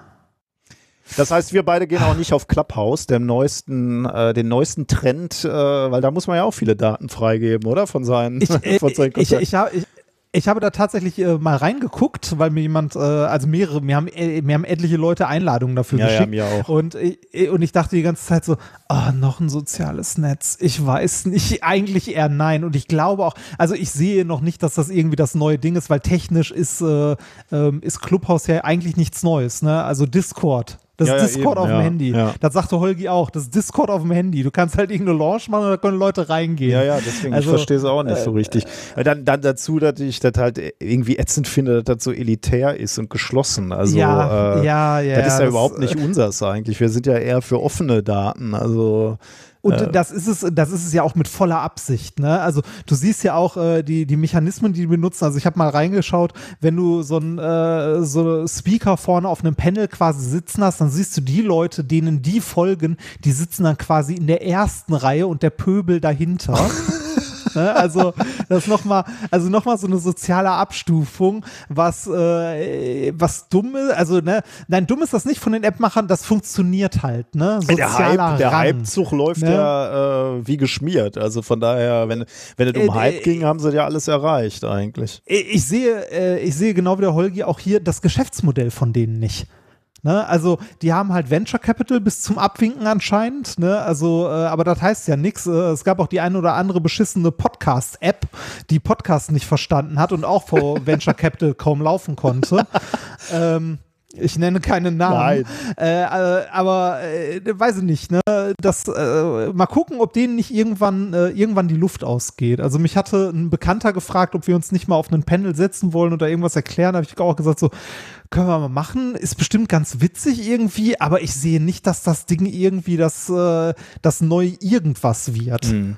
Also äh, vor, vor, allem, also es ist ja auch, also äh, das ist ja auch so ein Live-Ding irgendwie, ne, ähm, dass das auch nur übers Handy geht und alle haben diese schlechten Mikrofone. Ja, das ja, ist ja. also ist schlimm. Schlimmes, also weiß ich nicht. Ich sehe nicht, dass das Ding, also vielleicht, vielleicht habe ich ja auch hier den, äh, den Holgi Google Wave Moment ähm, ne, in, umge in umgekehrt, als umgekehrten Effekt. Ich habe das Ding auch gesehen und habe zu, zu Sonka gesagt, so, äh, ich sehe nicht, warum das in irgendeiner Form äh, besser sein sollte oder was das neu macht. Abgesehen von dem Hype Train, der da gerade äh, fährt. Gut, dann sind wir uns ja einig. Dann lasse ich meine Invites ja. auch verfallen. ja. Das, ähm, äh, man kann sich übrigens ja. Äh, man kann sich anmelden, äh, wenn du da mal reingucken möchtest, kann man machen, ohne seine Kontakte hochzuladen. Ah, aber dann darfst also, du wahrscheinlich du, nicht mitdiskutieren und so, ne? Äh, du, du, darfst dann niemanden einladen. Mhm. Um Leute einzuladen, müsstest du deine Kontakte hochladen. Okay. Aber reingucken kannst du mal. Na gut. So, äh, machen wir weiter, würde ich genau, sagen, oder? Ja. Erzähl uns mal was Schönes. Gerade du, Brutus. ich bin gespannt. Angelehnt, also der, der, Titel angelehnt an das Zitat äh, oder äh, den, den Auszug den, ne, von genau in den Iden des Märzes. Ja, oh, jetzt ist da alles, was aus dem Lateinunterricht ne, irgendwie noch hängen geblieben ist, ist jetzt rausgeballert. ähm, was ich nicht wusste, ich habe letztens eine, äh, eine sehr gute äh, Dokumentation über Cäsar gesehen im ZDF, in der ZDF-Mediathek, die kann ich sehr empfehlen. Ich weiß nicht mehr, wie die heißt, aber äh, man findet sie wahrscheinlich noch. Ähm, und zwar ging es da um Cäsar und die Ermordung von Cäsar, weil, also ich habe darüber in der Schule ehrlich gesagt nicht viel gelernt. Ich gucke mal, ob ich, die, ob ich die auf die Schnelle finde. Cäsar, ZDF, Doku. Ähm, warum wurde Cäsar ermordet? Terra X war's. Terra X, warum wurde Cäsar ermordet? Findet man auf YouTube noch. Äh, geht 45 Minuten und behandelt so ein bisschen, ähm, äh, also für, mich sehr gut. Ich fand es super interessant, die Geschichte, ähm, äh, inwiefern Cäsar halt vom Thron gestoßen wurde. Und es hm. ist ja hm. bei weitem nicht so, dass irgendwie nur einer hingegangen ist und den äh, Diktator ermordet hat, sondern dass das äh, eine lange Vorgeschichte hatte und auch äh, ganz, oh, ganz viel noch, also äh, ganz viel politisches Ränkespiel ist, weil Cäsar halt auch, der war ja quasi der, äh, also er wurde ja als Diktator, also zum Diktator gemacht und eigentlich war das etwas äh, in, in Rom, was halt in Krisenfällen mal gemacht wurde. Die Diktatoren, die dann für eine gewisse Zeit äh, halt die, die Bestimmungsmacht hatten, sind dann aber auch immer wieder von ihrem diktatorischen Amt zurückgetreten. Mhm. Nur Cäsar halt nicht. Der wollte halt Diktator auf Lebenszeit äh, und ist damit der, äh, der, äh, der, der herrschenden, der herrschenden Klasse Klasse auf die Füße getreten, massiv dem, äh, dem Senat halt. Ne? Also das, äh, der, der Senat waren jetzt auch nicht einfach Leute äh, vom Volk oder so, ne, der Straßenbürger, sondern das waren auch so quasi die, die in Anführungszeichen äh, Adeligen, ohne adelig zu sein. Mhm, ja. ähm, da, ist, da ist jetzt mein, mein Wissen auch zu dünn und es ist ein bisschen her, dass ich die Doku gesehen habe, aber die sollte man sich mal angucken. Die ist super interessant. Ähm, da wird so ein bisschen das politische Ränkespiel drumherum, oh, äh, wer mit wem, warum dann Cäsar umgebracht hat. Ja, das hast, war halt nicht. Hast du halt ne? in die Shownotes ja? gepackt? Würde ich tatsächlich gerne. Nee, kann ich, äh, warte mal, kann ich aber kurz machen. Link kopieren. Ähm, kann ich kurz in die, in die Shownotes packen, dann kann man sich das auch im Nachhinein nochmal angucken. Äh, das, äh, wo packe ich? Ich packe das einfach mal bei meinem Thema kurz ja. mit dazu. Ich muss das ja nachher eh noch schreiben. Ähm, und äh, ich fand die Doku tatsächlich sehr interessant, weil man lernt, äh, also ich habe das in der Schule nicht gelernt, fand das aber schön. Was ich in dieser Doku auch gelernt habe, ist, dass dieser berühmte Ausspruch, ne, äh, auch du Brutus, ähm, äh, nicht historisch belegt ist und ähm, in keinem alten Text vorkommt, sondern der kommt das erste Mal vor äh, bei Shakespeare. Echt? Oh Gott, das ja. ist okay. Schade eigentlich. Wer, wer ja, so aber, es, aber es, ist schönes, unnützes Wissen irgendwie. Also äh, ja, ja. auch du, Brutus, kommt wohl das erste Mal bei Shakespeare vor, wenn das denn äh, stimmt soweit. Hm. Wovon ich mal ausgehe, weil Terra X eigentlich sehr ordentlich und sehr gut recherchiert und äh, sehr sehenswert, also wie gesagt, äh, sehr zu empfehlen ist. Ähm, es geht hier aber nicht um, äh, um Brutus und Cäsar, sondern es geht um menschliche Beziehungen, um Schuld, um soziale Verflechtungen. Ähm, und äh, wie wir miteinander mit Schuldzuweisungen und Schuld an sich in sozialen Verflechtungen umgehen. Hm. Darum geht es in diesem okay. Thema. Der Mensch an sich ist ja ein, so also ist ja ein soziales Wesen, so wie wir heute sind. Ähm, man könnte sich als Mensch, äh, also das ist evolutionsbedingt, man könnte sich als Mensch ja auch alleine durchschlagen, also als äh, rücksichtsloser Egoist sozusagen. Äh, aber es hat sich evolutionsbedingt gezeigt, dass der Mensch in der Gruppe als soziales Wesen erfolgreicher ist. Ne? Also äh, für den Menschen ist es ähm, evolutionär gesehen erfolgreicher gewesen, in einer Gruppe ähm, sich sozial zu verhalten hm. und in einer Gruppe zu leben, als als Egoist alleine. Ja, Der, also, ja kann man sich ne, vorstellen, ja. Äh, genau, wollte gerade sagen, man der jagt Vorteil zusammen liegt halt und, und teilt sich dann das Mammut ne, und kriegt halt Fleisch. Richtig. Da wär's ja alleine nie dran gekommen. Oder die, die Ja, Alten genau. werden versorgt äh, durch die Jungen und die, die jetzt noch jung sind, werden dann irgendwann mal mit durchgezogen, wenn sie alt sind und so. Beziehungsweise die Alten können sich dann um die Kinder kümmern, äh, während die Jungen auf Jagd sind und sich nicht um die Kinder kümmern können. Ja, ja, kann man sich schon, schon gut vorstellen, ja. Genau, also der, der Vorteil einer sozialen Gruppe, die irgendwie miteinander interagiert, liegt halt auf der Hand. Ja, ne? ja. Es ist ja auch so, nicht jeder kann alles, aber in einer Gruppe gibt es immer jemanden, der etwas kann und eventuell ein anderer, der etwas anderes kann und man hilft sich. Ne? Also Ja. soziale Gruppe als Erfolgsrezept. Mit der sozialen Gruppe kommen aber äh, nicht nur Vorteile, sondern es können ja auch nach, äh, also Nachteile dazu kommen oder es gibt auch Nachteile, weil die, ähm, die Handlungen werden komplexer. Ne? Also, weil so eine Gruppe, ja. so eine Gruppe ist ja nicht homogen. Ja. Also wir sind ja keine Roboter, sondern es kann sein, dass man in der Gruppe immer noch einen Egoisten hat, der auf seinen eigenen Vorteil bedacht ist und Genau. teilweise andere ausnutzt. Oder wir haben in unserer Gruppe Leute, die die gleichen Ziele verfolgen. Mhm. Ne? Äh, Wir haben in der Gruppe eventuell Leute, die mehr Fähigkeit haben und Leute, die weniger Fähigkeiten Mhm. haben. Wir haben, wenn man es mal auf die neuere Zeit übertragen möchte, wir haben unterschiedliche Startvoraussetzungen, Mhm. wenn wir ins Leben starten. Ne? Wir haben unterschiedliche Meinungen, Ansichten, Glauben und so weiter und so weiter. Also die soziale Gruppe bringt uns als Menschen zwar einen unglaublichen Vorteil, Aber macht auch aber unser. Leben, genau, macht unser Leben auch sehr schnell sehr komplex. Mhm. Und manche Sachen sind dabei so komplex, dass sie auf den ersten Blick ähm, komisch beziehungsweise fast schon widersprüchlich erscheinen. Auch Kater, geh runter von der Tastatur. Das ist übrigens, Ähm. wenn, wenn, wenn du Kinder hast, äh, ist das ganz spannend zu sehen, ne? wie, wie die dieses soziale Spiel lernen müssen. Ne? Das fängt ja bei Ah. Teilen an. Ne? Also äh, wenn du als Kind immer nur sagst, äh, das will ich für mich haben, ich will dieses Spielzeug haben, ich will die Süßigkeit haben, ich teile nicht, äh, dann lernst du relativ schnell, dass das keine gute Strategie ist, weil du am Ende natürlich dann irgendwann auch von den anderen äh, ausgeschlossen wirst und äh, da, da eben nicht von profitierst. Aber dieses, da, da, du merkst schon, wie, wie anspruchsvoll das ist, intellektuell. Ne? Zu, da, da musst du ja in die Zukunft gucken können, du musst abwägen können, wenn ich jetzt auf was verzichte, was habe ich davon? Und äh, bei Kindern merkst du das ganz stark, wie, wie schwierig es ist, äh, sich in dieser sozialen, komplexen Umgebung zurechtzufinden. Richtig, du musst, äh, du musst dich in andere hineinversetzen können, du musst Empathie zeigen stimmt, können und ja. so weiter und so weiter. Und äh, genau um einen Teil dieser sozialen Interaktionen untereinander, die so vielschichtig sind, geht es in dem Paper. Ähm, und zwar äh, trägt das Paper den Titel The Social Function of the Feeling and Expression of Guilt. Oh, Schuld. Okay. Also welche, welche, welche, welche soziale Funktion kann Schuld haben und das Zeigen von Schuld, Oh, also ja. Schuldbewusstsein. Ja. Ne, also es geht darum, äh, welche Rolle Schuld in unseren komplexen sozialen Beziehungen spielt. Und ähm, Mhm. Ich glaube übrigens auch, weil jetzt, wo ich gerade darüber gesprochen habe, ne, das ist, glaube ich, auch e- etwas, also dieses soziale Spiel, das ist, glaube ich, auch nicht ganz so einfach, das Kindern beizubringen. Also Mathematik kann ich beibringen, ne? Äh, Da gibt es klare Ja. Regeln oder Fahrradfahren oder keine Ahnung. Ähm, das soziale Spiel kannst du eigentlich nur erklären, indem du es vorlebst. Weil ich kann ja jetzt nicht, also ich müsste jetzt, ist tatsächlich jetzt gerade so in meinen Kopf gekommen. Ich weiß nicht, ob ich da völlig auf dem Holzweg bin.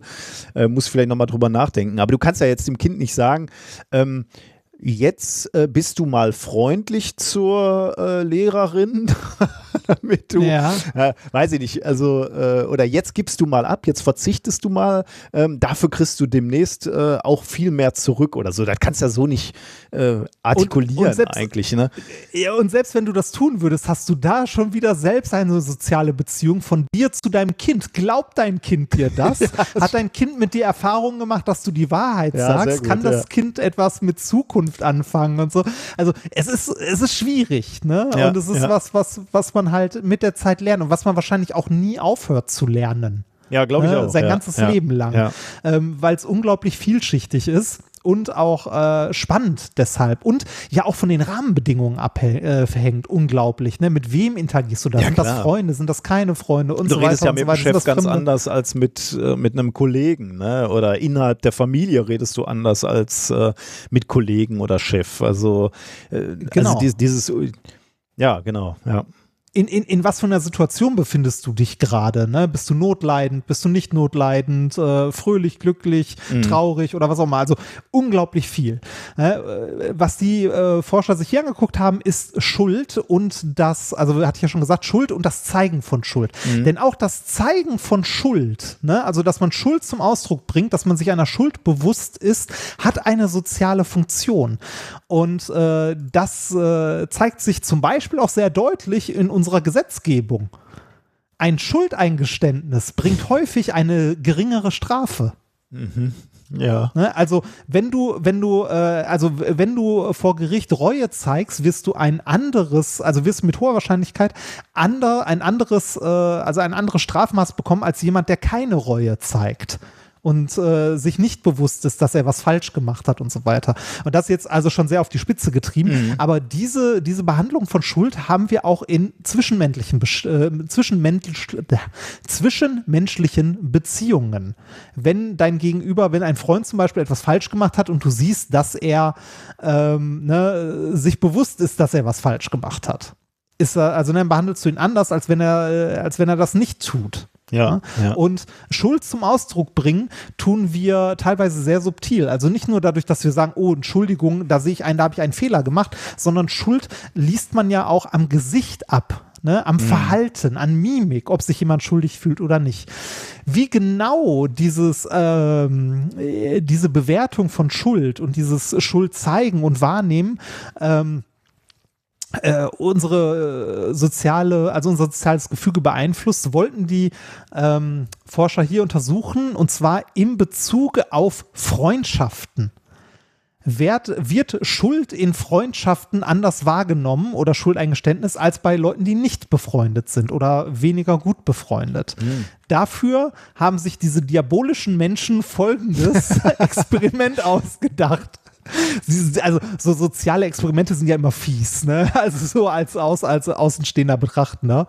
Äh, und zwar haben sie hier ähm, Leute für eine Studie gesucht, die sich anmelden konnten, und zwar sich selbst mit einem Freund oder auch alleine. Ne, also man konnte sich zu der Studie anmelden mit einem Freund oder auch alleine. Wenn man sich alleine angemeldet hat, wurde man zufällig mit einer anderen Person als Paar zusammengesteckt.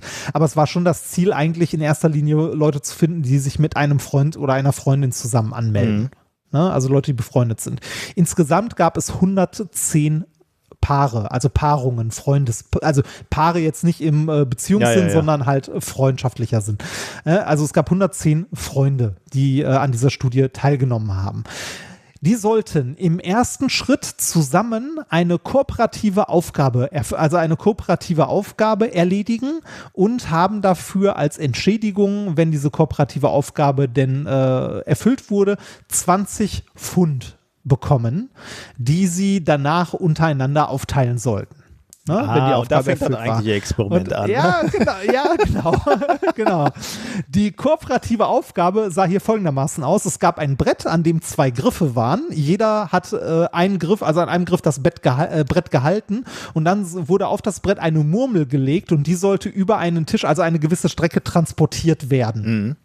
Ohne dass sie runterfällt. Ja was natürlich relativ schwer ist. Ja. Aber äh, ob das jetzt geschafft wurde oder nicht, darum ging es gar nicht. Das war am Ende vollkommen egal. Denn ähm, am Ende der Aufgabe wurden die beiden Personen getrennt, ne? also wurden getrennt voneinander ähm, danach weiter behandelt und Proband 1 ähm, wurde gesagt, dass er einen Fehler gemacht hat oder sie und deshalb die nicht die vollen 20 Pfund bekommen, sondern nur 15 Pfund ausgezahlt werden. Oh, perfide. Und jetzt ist die Frage, ja, ne, äh, Moment. Ja. Und Proband 2 wurde auch gesagt, aber separat, also einzeln, wurde, wurde auch gesagt, dass Proband 1 einen Fehler gemacht hat und, die, und deshalb beide nur 15, also in Summe 15 Pfund bekommen, die sie aufteilen sollen. Also sowohl eins, Proband 1 als auch Proband 2 wurde gesagt, Proband 1 hat den Fehler gemacht und ihr kriegt nur 15 genau. Euro, aber die waren getrennt äh, voneinander informiert. Und jetzt ist natürlich Richtig. wahrscheinlich die Frage, wie die, äh, wie, das wie sie das Geld dann aufgeteilt hätten, ne? Exakt. Außerdem wurden noch äh, Fragebögen ah, ausgeteilt, ähm, wo sie ihr Befinden und so eintragen sollten, unter anderem auch, äh, wie schuldig sie sich fühlen ja, und so. Ne? Ähm, und äh, es wurden noch Videoaufnahmen gemacht, deshalb auch, ne, um den Gesichtsausdruck zu sehen. Ne? In dem Moment, wo äh, ihnen mitgeteilt wird, äh, genau, dass sie schuld sind, quasi. Dass er schuldig oder, ist, oder genau. der andere ja, schuldig ist. Ja. Genau. Ja, äh, da wurden auch Videoaufnahmen gemacht. Ähm, Ergebnis ist jetzt an der, also, also danach sollten die halt das Geld aufteilen. Ne? Ergebnis ist, je schuldiger sich der Proband 1, dem gesagt wurde, er wäre schuld, ne? vollkommen egal, ob er schuld war oder nicht. Ja, ja. So, ne? Es war immer Proband 1, war immer schuld daran, dass sie nur 15 Pfund anstatt 20 bekommen. Je schuldiger sich Proband 1 fühlte, desto mehr gab Proband 1 von sein, also von dem Geld an Proband 2 im Schnitt neun Pfund und er hat sechs behalten. Hm. Im Schnitt.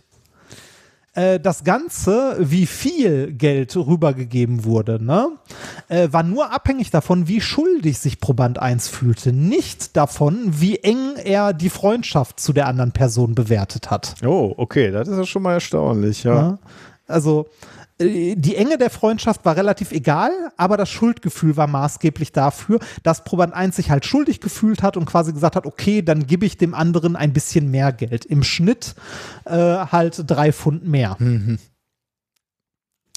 Äh, dieser Teil ist so mittelverwunderlich, ne? Also, dass das nicht von der Enge der Freundschaft abhängt, ist vielleicht nicht, also ist vielleicht ein bisschen verwunderlich, aber insgesamt ist es nicht so verwunderlich, ähm, dass Proband 1 Proband 2 mehr Geld gibt, denn das zeigt so ein bisschen die soziale Funktion ne, dass er sich schuldig fühlt, mhm. also auch ohne Freundschaft, sondern einer anderen Person gegenüber schuldig fühlt und äh, der Schuldige halt einräumt, dass er was falsch gemacht hat ähm, äh, und dafür nimmt er auch einen persönlichen Nachteil im Kauf, um dem anderen zu signalisieren, es war keine Absicht und das mhm. wieder gut machen ja, möchte. Ja, ja. Ne, um, das, um das soziale Gefüge halt, also um dem anderen zu signalisieren, so hier, ich weiß, ich habe was falsch gemacht, aber hier, ich versuche das wieder gut zu machen, sei nicht sauer Stoß auf mich. mich nicht aus.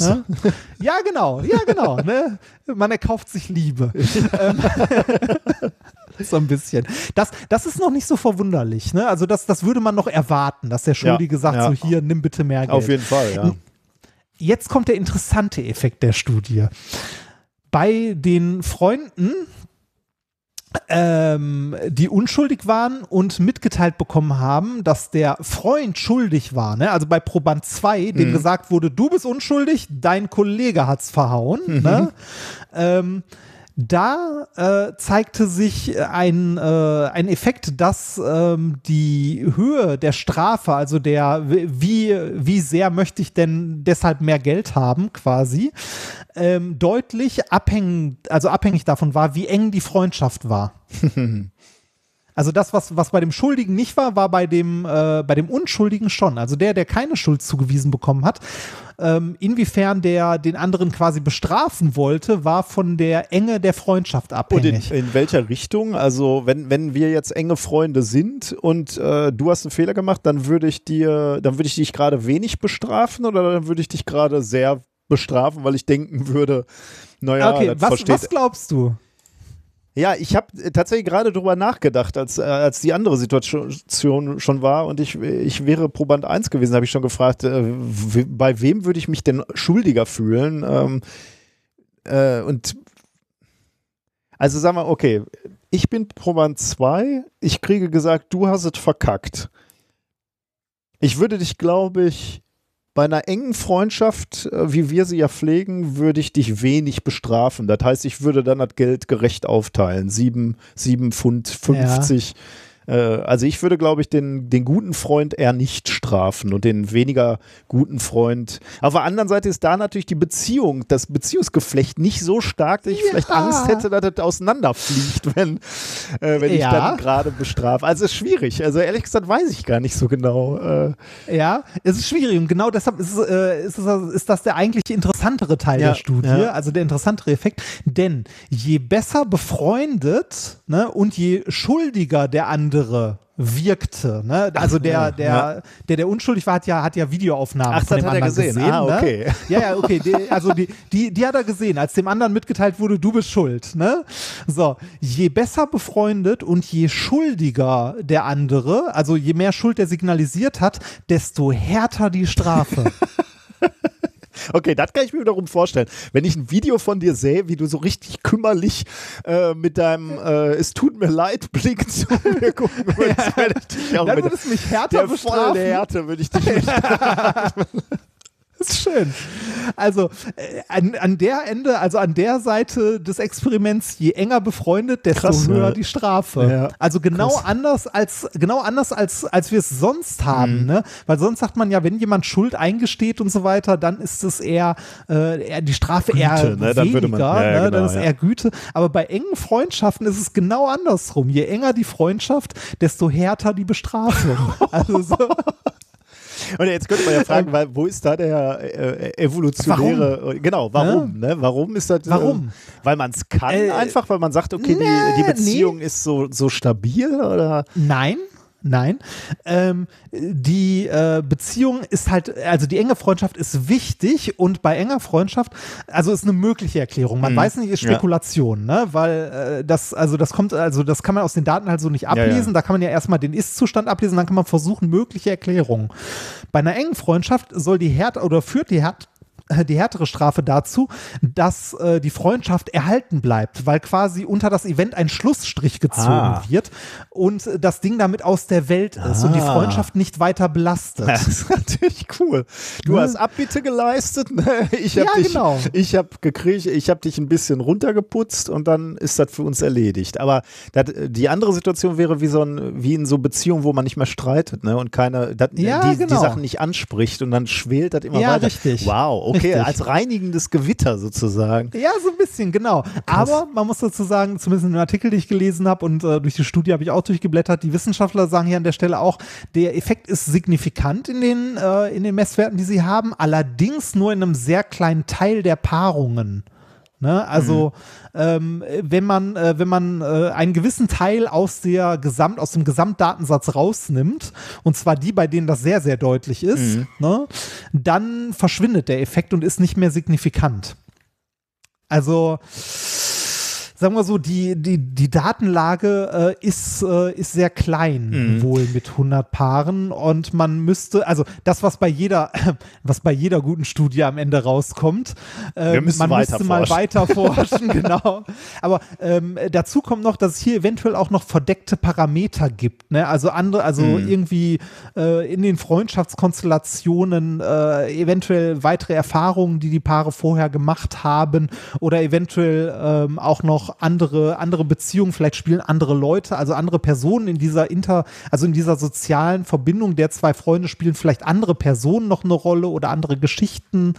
Ähm, Deshalb glaub, äh, der auf jeden Effekt Fall, mit also, Vorsicht. Also, ja, da glaube ich auf also jeden die, Fall. Ich, ich, bei mir spüre ich schon irgendwie, wenn ich jetzt so äh, mir überlege, wie hätte ich in den Situationen äh, gehandelt. Also ja. ich bin ja kein guter Strafer beispielsweise. Ne? Also ich glaube, ich bin überhaupt nicht, wenn, wenn du mich dann besonders schuldig angucken würdest, dann bin ich der allererste, der ein weiches Herz kriegt und sagt, komm, war doch nicht so schlimm, wir teilen 50, 50, hätte mir auch passieren ja. können. Also ich, ja. ich weiß, dass ich jetzt kein guter für diese Studie wäre. Also ich hätte, glaube ich, dieses Verhalten nicht so sehr gezeigt, ehrlich gesagt. Aber wer weiß, also keine Ahnung. Aber es ist interessant. Auf ne? jeden also Fall, auf da, jeden Fall. Da, da, da, ich finde an der, also daran, also auch, dass es keine so richtig 100% klare Aussage am Ende gibt, sieht man, wie komplex soziales Verhalten ist. Auf jeden Fall, ja. Weil es halt so viele Parameter gibt, an, also die halt Einfluss haben. Mhm. Ja. Naja. Ja. Spannend. Das war, das war äh, Brutus. ja, vielen Dank. War äh, hochinteressant. So, dann ähm, kommen, wir, kommen wir schon zum Experiment. Kommen wir ne? zu, schon zum Experiment, ja. Ähm, dafür müssen wir mal eben die Utensilien holen, ne? Also ja. du vor allem. Ich hole äh, mir dann ein Bierchen. Machen wir kurz Pause. Ja. Bis gleich. Da sind wir wieder. Das ging schnell. Beim du, Experiment. Genau. Was haben wir Schönes? Was hast du uns Schönes vorbereitet? Wir haben ein kleines Experiment für Kinder. Also, wie gesagt, äh, explizit, das ist jetzt nicht die große physikalische Erkenntnis, die wir hier gewinnen. Es ist eher eins, das man äh, ganz nett jetzt gerade zu Hause vielleicht mit Kindern machen kann, wenn man denen ein bisschen Physik beibringt und etwas über Dichte erzählen möchte. Wir kennen ja alle die Geschichte von hier, äh, ne, ähm, wie hieß er nochmal, Archimedes mit Heureka. Äh, mit der Krone mit Gold und Silber und so. Was da war eine Heureka? Ja, genau, Wasser war eine Heureka, kennt man, oder? Das, Wasser ja. Heureka. Ja, genau das Experiment spielen wir heute so ein ganz klein bisschen. Und zwar geht es äh, diesmal um, also was ihr braucht, ist ein Gefäß, also ein äh, Glas oder ein größeres Behältnis mit Wasser und ein, ähm, eine Mandarine, Clementine, die kleinen orangen Dinger. ich weiß, ja. ich kann die nicht aus, ich kann die nicht auseinanderhalten. Also ich weiß, das eine, äh, das eine ist auch, äh, also das eine ist das gleiche wie das andere, aber irgendwie doch nicht und äh, ich habe keine Ahnung. Hauptsache keine Fall Kerne und nicht zu süß bei mir. Ich mag die nicht, wenn die zu süß sind. Die brauchen so eine angenehme Säure noch. Ja, ich, äh, ich bin generell nicht so ein Riesenfan von den Dingern, Echt? weil oh. äh, ich hatte, ja, ich hatte äh, so ein einschneidendes Erlebnis mal. Äh, ich hatte eine Biokiste und äh, in einer, also sagen wir so, in einer Mandarine, die ich dort drin hatte, war, zu, war mehr Bio, als ich wollte. Wenn man es so, äh, ich drücke es mal freundlich vorstellen. so aus. Genau. Und, seit, und dieses Bild kriege ich nicht mehr aus meinem Kopf. Oh Gott, das muss ja schrecklich gewesen sein. Ja, war's. War's. So, was ist denn äh, dein Lieblingsobst? Noch? Muss ich jetzt mal gerade äh, fragen. Äh, Bananen. Ja, ich bei mir Bananen. auch, ja. Das ist wirklich Mit, äh, die Wunderwaffe eigentlich, weil das auch ordentlich satt macht, ne? Und äh, man kann es genau, super und ist lecker und man kann es auch in alles mögliche noch reinmischen und Kommt so. in so einer praktischen Verpackung. Genau, Bananen ist immer top. Äh, meine Frau mag witzigerweise keine Bananen. Hm. Hm. Naja. Ähm, wir haben hier eine Clementine, ist es, glaube ich. Und ähm, diese Clementine ähm, wiegen wir mal als allererstes. Wir erfassen ja als, äh, als Wissenschaftler ordentliche Daten. Dafür habe ich hier eine kleine Küchenwaage. Da lege ich die mal drauf. Diese Mandarine wiegt 65 Gramm. Ne, okay. Ne, und ist so ein bisschen größer als Tischtennisball groß. Und die werfen wir jetzt mal ins Wasser und gucken, was passiert. Und was passiert? Sie schwimmt sehr deutlich an der Oberfläche. Hm. Ähm, ich versuche mal ein Bild von der Seite zu machen, damit wir davon auch später äh, Bilder haben. So. Jetzt äh, würde man, ähm, wenn man ein Kind hat dem man erklärt, warum schwimmt das Ganze, das schwimmt, weil die Dichte, also das äh, Gewicht äh, verteilt übers Volumen dieser ähm, dieser Clementine ist halt kleiner als die gleiche Menge Wasser. Mhm. Man könnte auch erstmal einen, also erstmal versuchen, das Kind in Erstaunen zu versetzen, also ne, sagen, ja, ist leicht und weil es leicht ist, schwimmt es. Jetzt machen wir folgendes wir schälen die äh, Clementine. Ich versuche das mal so gut ah, ich kann auf die Schnelle. Da macht man natürlich die Clementine noch leichter, ne? Genau, das ist macht man die Clementine Trick noch leichter. und ja, und äh, vor allem die Schale bei so einer Clementine ist jetzt nicht wie bei einer Orange so richtig fett, sondern die ist äh, tatsächlich erstaunlich dünn eigentlich. Ne? Also da ist nicht, äh, also die ist, weiß nicht, vielleicht ein Millimeter hm, ja, dick ja, ja, oder stimmt. so. Ja, ja. So, die machen wir ab, dann wiegen wir unsere, äh, unsere Clementine nochmal. Jetzt wiegt sie 51 Gramm. Oh, tatsächlich ja? auch nicht so viel also, abgegangen, ne? Ja, 15 Gramm. 15 Gramm weniger. Die war vorhin, glaube ich, bei 65. Ja, 65, okay. Mhm. Ja, 65 und jetzt ist sie bei 51. Also gute 15 Gramm an Gewicht verloren. Ne? Und äh, an Volumen eigentlich würde man jetzt im ersten Moment sagen, auch nicht so viel, weil die Schale ist ja sehr, sehr dünn. Die ist eigentlich fast immer noch genauso groß. Wenn man jetzt noch einen Messschieber zu Hause hat, was man halt so hat, ne? könnte, man, könnte man auch noch gucken, was die so an Durchmesser halt verloren hat. Das dürfte äh, vielleicht zwei Millimeter sein, nicht so viel. Wenn wir die jetzt ins Wasser tun, und mal gucken, was passiert, dann geht die unter und zwar sehr, sehr deutlich. Die fällt wie ein Stein. Krass. Also vorher habe ich, ich die ins Wasser getan und die ist wirklich so nochmal nach oben, also wirklich so fast nochmal rausgehüpft, also wirklich sehr, sehr deutlich geschwommen.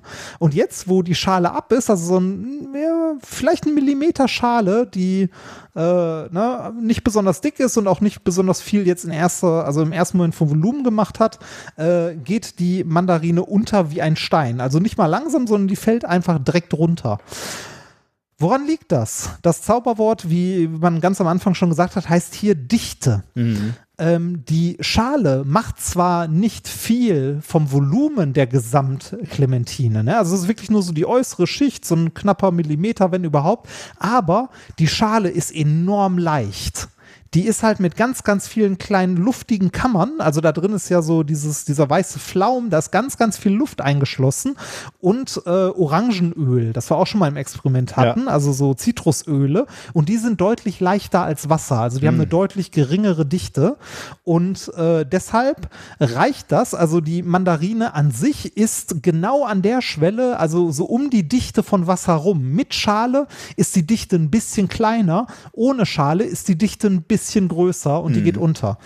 Und deshalb das Innere der Mandarine, wenn man das Ganze trennt, das Innere der Mandarine hat eine Dichte, die höher ist, das geht sofort unter. Die Schale hat eine Dichte, die deutlich leichter ist, also die ganzen Schalen schwimmen auch oben. Ne? Und beides in Kombination erzeugt genau eine Dichte, die so groß ist, dass die Mandarine gerade noch schwimmt. Ist ein und schönes ich, Experiment. Ich glaube, Kinder. was man auch sieht, ist, dass man möglicherweise äh, relativ schwer sich tut beim Einschätzen von Volumen. Denn äh, du sagst zwar natürlich zu Recht, die, die Schale ist sind nur sehr dünn und liegt dann nur so ganz knapp um die, äh, um die ähm, Clementine rum. Aber das ist natürlich eine relativ große Fläche. Ne? Also es ist ja die Außenbegrenzung der ja, genau, Clementine. Genau, genau. Und ich glaube, das ist gar nicht so wenig Volumen. Ne? Du hast gerade gesagt, nur nee, so ein bisschen genau. Volumen und. Ja, ja, das war aber Absicht. So, man okay, unterschätzt okay. das. Ah, man, ja. Man, man, also man genau. unterschätzt das, äh, wie, wie viel Volumen äh, das tatsächlich ist. Aber ähm, ich finde es hier sehr, sehr schön, wenn man einem Kind zeigen kann. Also hier kann man sehr deutlich äh, Leuten zeigen oder Kindern, dass Sachen nur weil sie leichter sind, sie deshalb nicht besser schwimmen. Ja, das ist wirklich, also, äh, das ist wirklich faszinierend. Ja, auch genau wie du das aufgezogen hast. Ne? Du hast das Objekt ja leichter gemacht und dann schwimmt es genau. nicht mehr. Das ist natürlich völlig, also ein sehr, sehr schönes Experiment, um überhaupt diesen Denkprozess, es kann nicht nur der, das Gewicht sein, ja. äh, in Gang zu werfen bei Kindern. Das ist echt ja. gut. Ja. Ich habe die, hab die Schale auch nochmal auf die Waage geworfen. Die Schale waren 14 Gramm. Also Gut, bei 65 ist, äh, zu 51 hätte ja, ja, man dann genau. auch. Hätte, hätte, man drauf kommen können, ja, ja. Das, aber, aber ist ja gut, dass ne? du nochmal eine Vergleichsmessung machst. Ja, ist äh, wichtig, wichtig, wichtig. So, das war äh, unser kleines Experiment. Jetzt riechen meine Hände gut nach Clementine. Ah, lecker. Das riecht ja weihnachtlich, ah. kann man sagen, oder? Ja, jetzt noch eine Stange Zimt drüber reiben. Da war mal ein bisschen Musik und zwar natürlich eine, äh, auch eine Sau, die durchs äh, Dorf in, den letzten, in der letzten Woche getrieben wurde, war der Wellerman-Song. Und da habt ihr natürlich zu Recht und mannigfach von uns gefordert, dass wir die großartige Version von A Cappella Science spielen sollen. Der hat ein Lied aufgenommen, Vaccine Wellerman, also ähm, diesen Chanty nochmal umgetextet in eine Impfvariante. Und auch wenn wir immer gesagt haben, A Cappella Science braucht uns nicht mehr zu schicken. Ja, wir haben Auge drauf, aber wir können ja nicht jede Woche spielen. Jetzt ist es so aktuell, da haben wir es uns nochmal gegönnt. Also, Vaccine Wellerman. Da kann man es machen. Und falls ihr euch wundert, dass ihr gerade Essgeräusche hört, hier wird kein Essen verschwendet. Die paar Kalorien sind ja auch nicht so schlimm. Ja, Obst darfst du, oder? Das mein, der Schlimme ist, das ist mein Frühstück. Was? Du hast heute noch ja. nichts gegessen?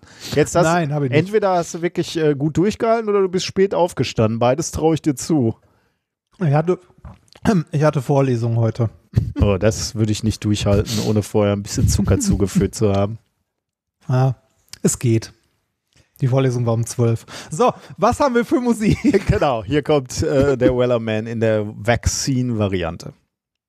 There once was a bug that lived in me. The name of the bug was COVID 19. It took my strength and filled my lungs. Oh boy, Corona does blow. Soon may the vaccine come to bring us out of isolation. One day when the battle is won, we'll break quarantine and go. Jab the arm, you might get sore. RNA transcribed to spike of spore by macrophage displayed in a form that the T cell soon will know. Soon may the vaccine come to bring us out of isolation. One day when the battle is won, we'll break quarantine and go. The T cell calls a B cell buddy, making a suitable antibody, helps it evolve and leaves it plotting deep in the bone marrow. Soon may the vaccine come to bring us out of isolation. One day when the battle is won, we'll break quarantine and go. Ja, da sind wir wieder. Ja. Schön ähm, war's. Bevor wir zum nächsten Thema kommen, muss ich noch ein, äh, eine kleine Sache dazwischen schieben, auf die ich aufmerksam gemacht worden bin, zum Glück von einer Hörerin, ähm, nämlich dass ich ja im letzten Jahr, Anfang letzten Jahres, hatte ich mal meinen CO2-Footprint ausgerechnet und ich hatte versprochen, äh, zwei Dinge hatte ich versprochen. Zum einen wollte ich meinen Footprint reduzieren und zweitens wollte ich äh, das auch dann nochmal berichten wieder, äh, wie es denn gelaufen ist. Aha. Ähm, mhm. Und das habe ich jetzt äh, gemacht, tatsächlich in den, äh, am letzten Wochenende. Ähm, wir haben das gemacht, also das haben wir auch wieder in die Shownotes geworfen, mit dem CO2-Rechner des Umweltbundesamtes. Also damit habe ich es im letzten Jahr schon gemacht. Und zur Vergleichbarkeit äh, habe ich den gleichen Rechner natürlich wieder, wieder verwendet. Wie war die Ausgangssituation im letzten Jahr? Ähm, Im letzten Jahr war es ja etwas desaströs. Da lag ich ja bei 14,12 Tonnen CO2. Äh, das vergleicht sich mit dem Durchschnittsdeutschen mit 11,61 Tonnen. Also da war ich deutlich drüber. Damals hatte ich schon den Disclaimer gemacht. Zwei Dinge waren problematisch in dem Jahr. Zum einen trage ich die Last der Familie, also meine. Die ist auch schon die Last der Familie. also die anderen drei Familienmitglieder, die bewegen sich relativ lokal. Äh, die Schule meiner Frau ist hier in der Nähe. Ähm, der Sohn geht natürlich in der Nähe in die Schule und äh, Marie läuft in den Kindergarten. Also deren Footprint ist relativ gering. Ich muss allerdings von Gelsenkirchen nach Duisburg mit dem Auto fahren. Und dadurch ist mein Footprint ein bisschen größer. Und ich hatte im letzten Jahr auch den Footprint, die Last von Minkorrekt, weil du dankenswerterweise natürlich häufig mit dem Zug fahren konntest aber ich musste die ganzen Experimente ja. immer rankarren. Ich wollte gerade sagen, du, du bist dankenswerterweise mit dem Auto gefahren, Oder so. weil du den ganzen Scheiß durch ja, die manchmal, Gegend gefahren hast. Manchmal war ich, ich konnte mit leichtem Gepäck genau. reisen. Manchmal war ich etwas neidisch, wenn ich gesehen habe, wie du mit einem kleinen Täschchen angekommen bist und ich halt erst das Auto vollpacken musste, nachher wieder leer packen musste und halt auch immer nee, hin und her fahren musste. Das, das, angenehmste, das angenehmste für mich war an der Stelle tatsächlich, dass ich nicht mit dem, äh, mit dem Auto in die großen Städte fahren musste, weil sowas hasse ja, ich. Ja, ja, ja. Also irgendwie irgendwie so nach Dresden oder Berlin, Berlin oder Berlin, so mit dem Auto reinfahren Schlimm. zum Kotzen. Ja.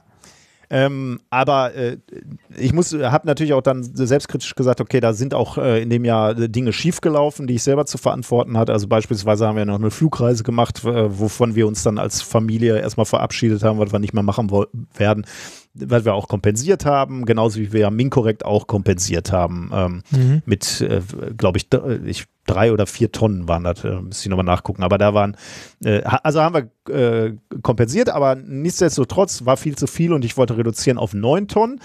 Wo bin ich jetzt also das war mein Vorhaben. Ich wollte auf 9 Tonnen runter. Äh, wo bin ich jetzt dieses Jahr gelandet? Ich bin bei 9,4 Tonnen gelandet. Wie? Durch weniger Fleisch natürlich, ein bisschen weniger Auto, aber ich war erstaunt, dass ich immer noch relativ viel Auto gefahren bin. Aber es ist halt immer noch das Pendeln gewesen. Ich war zwar auch phasenweise im Homeoffice, aber das waren halt äh, nur wenige Wochen ähm, und dafür, ich bin dann relativ früh wieder äh, zur Uni zurückgekehrt quasi. Wir hatten keine Sommerferien. Äh, ich habe eigentlich durchgearbeitet. Ich glaube, fürs Haus waren wir auch viel unterwegs, dass man nochmal so Fliesen geguckt hat und so. Also 9,4 Tonnen. Ähm, Problem ist immer noch Konsum und Mobilität. Also da muss ich noch dran arbeiten. Ich muss mal gucken. Ich äh, hoffe ein bisschen, dass der Umbau im Haus was bringt. Wir haben jetzt besser das äh, Dach hoffentlich bald gedämmt. Davon habe ich ja gerade schon berichtet. Wir haben auf einen Niedertemperaturkreislauf bei der Heizung umgeschaltet. Ähm, da hoffen wir ein bisschen Energiekosten zu sparen.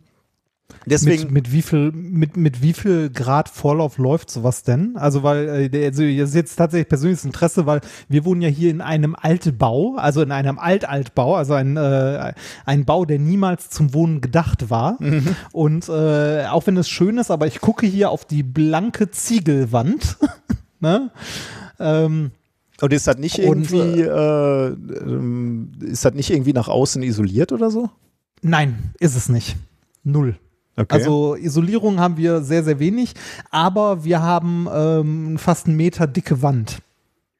Hm, okay, ja. Das ist so, das, das ist so unsere Isolation. Also diese, äh, diese, äh, dieser Turm musste ja mal ein paar, ein paar hundert oder ein paar tausend Tonnen tragen mhm. an Last. Ne? Stimmt. Ja. Deshalb sind die, deshalb sind die Wände halt echt also echt dick. Wir sind hier in der vierten Etage und wir haben wirklich noch fast einen Meter Wandstärke, also irgendwie 80, 90 Zentimeter.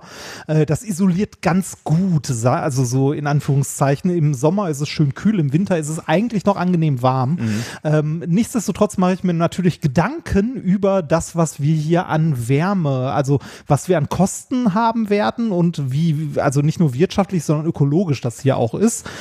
Ähm, äh, ob eine zusätzliche Dämmung, äh, Dämmung noch was bringen würde und so. Also wir haben hier eine Heizung laufen, die ist sehr neu, die ist von 2018 und wir haben eine Fußbodenheizung und das Ganze läuft auf einer Vorlauftemperatur von, ich glaube, knapp 40 Grad. Ja, das hätte ich dir jetzt so als, äh, als Wert genannt. Also ich glaube, so konventionelle mhm. Heizkörper fahren ungefähr so 70 Grad Vorlauf, 55 Grad Rücklauf und mhm. äh, bei einer Fußbodenheizung kannst du so was wie 40, 30 fahren und das macht natürlich einen riesen Riesenunterschied, hoffentlich. Ja, genau. Da, weil die Temperatur muss ja gehalten werden. Genau, ne? ja. Und auf niedriger Temperatur das halt leichter oder energieeffizienter zu genau, halten als ja. auf so einer hohen Temperatur. Ja. Deshalb bin ich schon super froh, dass wir hier eine Fußbodenheizung haben. Und soweit ich das gesehen habe, sind wir von den Wohnungen, die hier im äh, Turm sind, wenn ich bei unseren Nachbarn mal geguckt habe, glaube ich auch die einzigen. Die äh, habt ihr als einziger dann Fußbodenheizung? Das heißt, jeder hat da seine Wohnung selber quasi renoviert irgendwie? Ja. Oh, okay. Also das sind halt alles Eigentumswohnungen und äh, es ist ja, jede Etage ist ja eine Wohnung. Ja, ja, klar. Ja, aber ich dachte, also das wäre vielleicht halt ein Eigentümer gewesen, der dann alle einmal renoviert hat und dann ähm, Nee, das war wohl schon, als das Projekt hier äh, ins Rollen kam. Das äh, ist eine sehr bewegte Geschichte, soweit ich die mitbekommen habe. Ich glaube, der erste, der erste, der versucht hat, das Ding hier auszubauen, ist daran auch pleite gegangen. Ui, und okay. äh, ja, dann äh, kam halt irgendwie eine Gemeinschaft und dann, also halt mehrere Eigentümer. Mhm. Das äh, ist ganz witzig, weil die Wohnungen sind teilweise sehr ähnlich, aber teilweise auch irgendwie komplett anders ausgebaut. Also wie zum Beispiel mit der Heizung. Ähm, wir haben hier halt eine Fußbodenheizung, worüber ich sehr, sehr froh bin. Weil mhm. das halt energieeffizient äh, wirklich nett ist und auch eine Fußbodenheizung ist halt auch so nett. Ne? Hast in jedem Raum dein Thermostat, stellst seine, weiß nicht, 20 Grad ein und dann ja. ist gut. Jo, ähm, Genau, also ich bin äh, etwas unter meinem Ziel geblieben mit 9,4, aber bin jetzt schon mal unter dem äh, Durchschnitt. Das ist ja schon mal mhm. gut und da will ich weitermachen. Äh, Anfang 2022 will ich bei 8 Tonnen sein. Morty hat auch ein bisschen reingehauen. Den musste ich jetzt ah. angeben. Der ist ja Fleischesser und jetzt habe ich den ja. auch noch am Hals. Ja. Die, diese Last. Ja, genau. Aber ich versuche mal 8 Tonnen zu erreichen im nächsten äh, im nächsten Jahr. Allerdings acht Tonnen ohne Minkorrekt. Falls die Tour anfangen sollte, dann wird es schwierig, weil ich ja wieder die Experimente ja. hin und her fahren muss. Äh, dann ja. müssen, ich fürchte, Minkorrekt müssen wir kompensieren. Das kriege ich sonst nicht anders, äh, anders kompensiert. Aber ja. schauen wir mal. Wird auch schwierig. Wird schwierig. Aber sagen wir so, also äh, Homeoffice spielt einem ja gerade in die Karten. Ja, ne? ja, ja, ja, ja. Wobei das ich, ist, wie gesagt, äh, erstaunt was, war, dass das bei mir äh, im Moment noch relativ wenig reingespielt hat. Ich bin mal gespannt, ob äh, ob das dann im nächsten Jahr. Also es waren gar nicht so viel weniger Kilometer, die ich gefahren bin. Ähm, ein paar schon, aber gar nicht so viel, wie ich mir erhofft hatte. Ja. Naja. Mir, mir ist gerade spontan noch aufgefallen, wie alt wir geworden sind. Man unterhält sich über Vorlauftemperaturen von Heizungen. Gott, ich wollte nie so werden. Jetzt ist es doch passiert. Wie ja. schrecklich. Ja. Wie schrecklich, ja. Naja. Äh, vielleicht äh, ah, in dem Zusammenhang noch einmal, also die, diesen, äh, den Link haben wir reingesteckt für den, ähm, für diesen Rechner, für den CO2-Rechner. Vielleicht habt ihr da Lust drauf. Und in dem Zusammenhang kann ich vielleicht noch ganz kurz äh, das äh, Scientists for Future äh, Wissenszentrum empfehlen. Also das ist eine Webseite, wo viele Informationen zu finden sind zu, zu der Klimafrage. Ähm, also klassische Fakten, ne? also äh, wie dramatisch ist der Klimawandel, also Diagramme, Prognosen, Modelle, so das Übliche, äh, aber eben netterweise alles an einem Ort. Auch äh, so Fragen, wie gibt man Wissen weiter? Also da sind so ähm, qualitätsgesicherte Materialien für die Schule zum Beispiel, Grafiken, Präsentationen, wo man sich bedienen kann, wenn man das Thema mal in der Schule machen will oder wenn man das seinen Kindern nahebringen will oder so wie ich jetzt, wenn, wenn ich irgendeinen äh, eigentlichen wissenschaftlichen Vortrag halt über meine Materialien für die Wasserstofferzeugung, äh, ähm, aber sagen wir mal irgendwie das höher aufhängen möchte und möchte irgendwie noch äh, motivieren, dass der Klimawandel eine Rolle spielt, äh, da kann man sich da auch bedienen. Das ist wirklich sehr, sehr schön gemacht. Äh, auch aktuelle Beiträge lohnt sich da immer mal vorbeizuschauen. Aktuelle Beiträge zum Thema Klima. Ähm, der, der Scientist for Future Podcast wird da auch erwähnt, ähm, falls das für den einen oder äh, die andere interessant ist. Also, äh, um, da schaut doch auch mal vorbei ähm, auf der Seite ähm, vom äh, Scientist for Future Wissenszentrum. Genau. Sollen wir noch ein bisschen Wissenschaft machen? Ja, ne?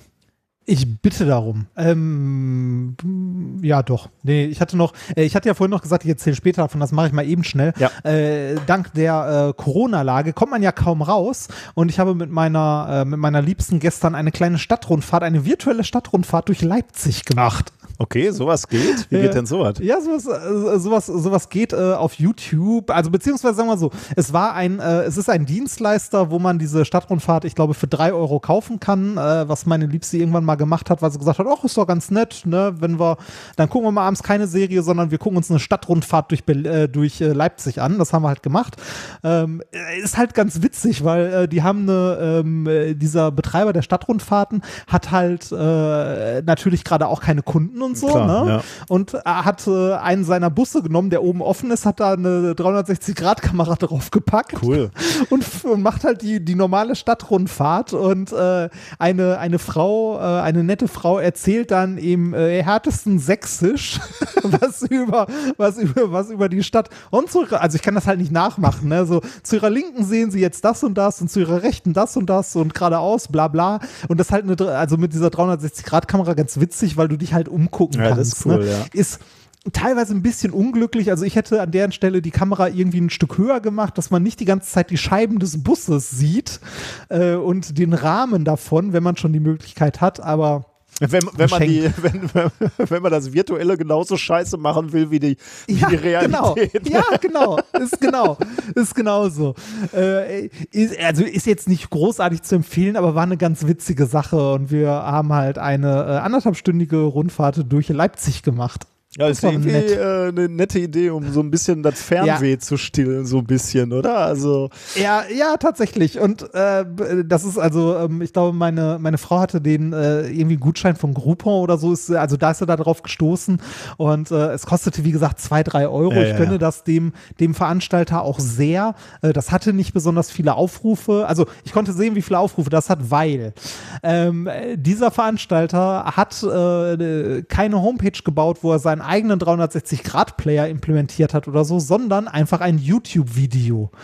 Dieses YouTube-Video ist zwar nicht gelistet, aber man kann auf seiner Homepage einfach einen Rechtsklick machen und Video-URL kopieren und äh, kann das dann einfach bei YouTube aufrufen und hat den ganzen Scheiß von seiner Homepage nicht mehr drumrum. Und man könnte diesen Link jetzt auch einfach weitergeben. Ne? Ja, okay, das ne? Was ich aber nicht, was ich, genau, was wir erstens nicht machen, was ich aber auch so nicht machen würde, weil ich, äh, weil ich finde, dass der halt, also eine kreative Lösung für, für das aktuelle Problem und ich gönne es ihm sehr, wenn da irgendwie ein paar Leute mal ein paar Euro mhm, in den hm, Hut werfen klar. und diese, diese virtuelle Stadtrundfahrt machen. Ähm, ich fand es nur witzig und an, also andererseits aber auch wieder äh, traurig bezeichnend, wo so IT-Kompetenz liegt. ne?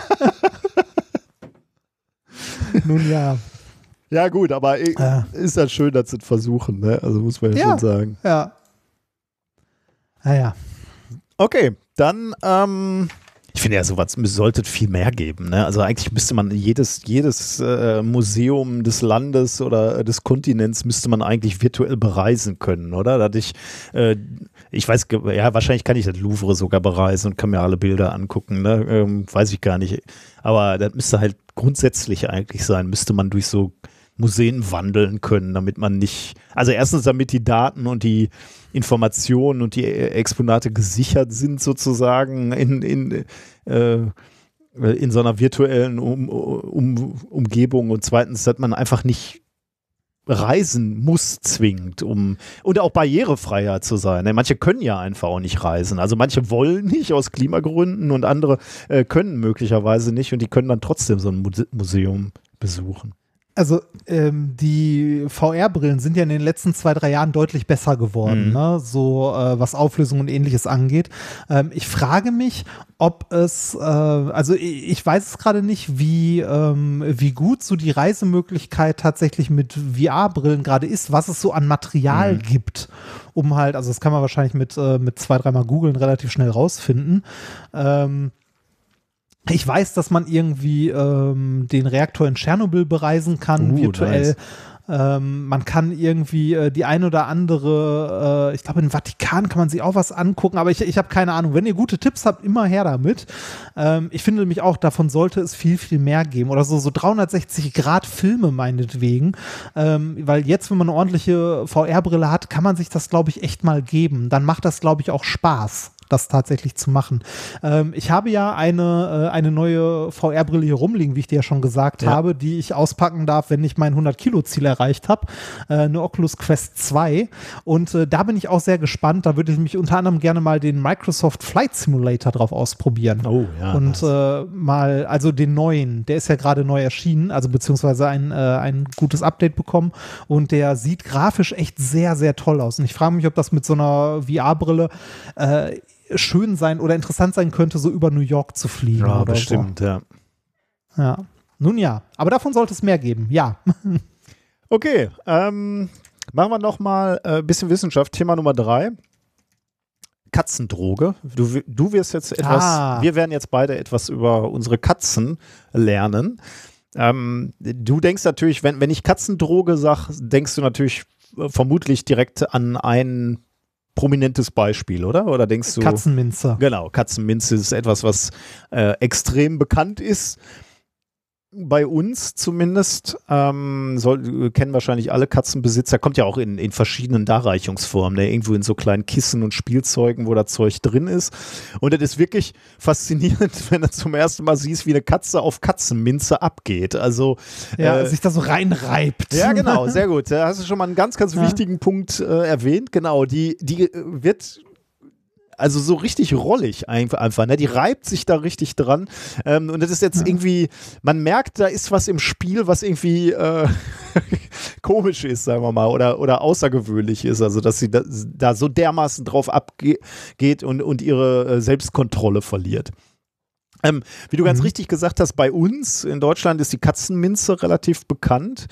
Ähm, Im asiatischen Raum gibt es ein Äquivalent der wohl jetzt auch äh, bei, bei uns ähm, beliebter wird. Äh, die Pflanze nennt sich Silberwein, ähm, aber hat eine ähnliche bis, bis gleiche Wirkung. Ähm, kann man wohl jetzt mittlerweile auch im Tierbedarfsläden kaufen. Ähm, hm. Aber also das ist in, in, in Asien, Japan wohl offensichtlich die, die Droge der Wahl. Ähm, Genau, und die, diese Droge äh, für, für Katzen, also Droge in Anführungsstrichen natürlich, hat, äh, hat auch in Japan schon eine extrem lange Tradition im Umgang mit Katzen. Ähm, okay, aber das hat nur auf Katzen diese Wirkung, jetzt nicht auf Menschen. Äh, genau, nur Oder auf Katzen. Das ist auch irgendwie ja. berauschend, okay? Äh, nee, äh, nur auf Katzen, aber das äh, ist super, dass du das gerade sagst, weil ähm, die, äh, eine, also die, die Familie der Katzen ist relativ weit gefasst, nämlich. Äh, also es sind nicht nur die gemeinen Hauskatzen, die da drauf abgehen, aber darauf komme ich gleich ah, nochmal. Äh, okay. das ist wirklich erstaunlich, weil die, die Frage habe ich mir nie gestellt, ne? weil das ist eigentlich mit so Großkatzen, die da auch drauf abgehen, stimmt, äh, auf so Raubtiere. Ähm, und äh, das ist tatsächlich ähm, überraschend, ja. Ähm, aber gucken wir uns erstmal nochmal, gehen wir nochmal zurück zur Katzenminze erstmal. Äh, was ist der, eigentlich der Auslöser für diese, äh, für diese Begeisterung von den Katzen für Katzenminze? Das ist im, im, im Fall der Katzenminze schon etwas länger bekannt. Das ist der Pflanzenstoff Nepetalacton. Ähm, das ist äh, ein Stoff aus der Gruppe der Iridoiden. Äh, jetzt könnte man die Frage stellen, was sind Iridoide? Äh, das sind sekundäre Pflanzenstoffe, die hat man identifiziert in irgendwie 50 Pflanzenfamilien und äh, man kennt mittlerweile irgendwie zweieinhalbtausend Iridoide. Äh, was sind sekundäre Pflanzenstoffe? Das sind ähm, chemische Verbindungen, die die Pflanzen nicht für den Energiestoffwechsel äh, brauchen, also weder im aufbauenden Anabolen noch im abbauenden Katabolen Stoffwechsel. Äh, die bringen denen auch nichts, also sie sind, sind keine Stoffe, die irgendwie lebensnotwendig äh, für die Pflanzen sind, aber die werden trotzdem produziert. Das sind diese Iridoide. Ähm, wie gesagt, davon kennt man viele und einer davon ähm, in, in der Katzenminze ist Nepetalacton und der ist eben genau der Stoff, auf den die Katzen so ähm, enorm abgehen. Jetzt kennt man zwar den, den Pflanzenstoff, der da äh, die Rolle spielt, aber man weiß noch nichts über den Wirkmechanismus. Ne? Und äh, äh, kurz, ja. kurze Frage mhm. zwischendurch: Gibt es das Zeug synthetisiert? Ich frage für einen dicken Katerfreund.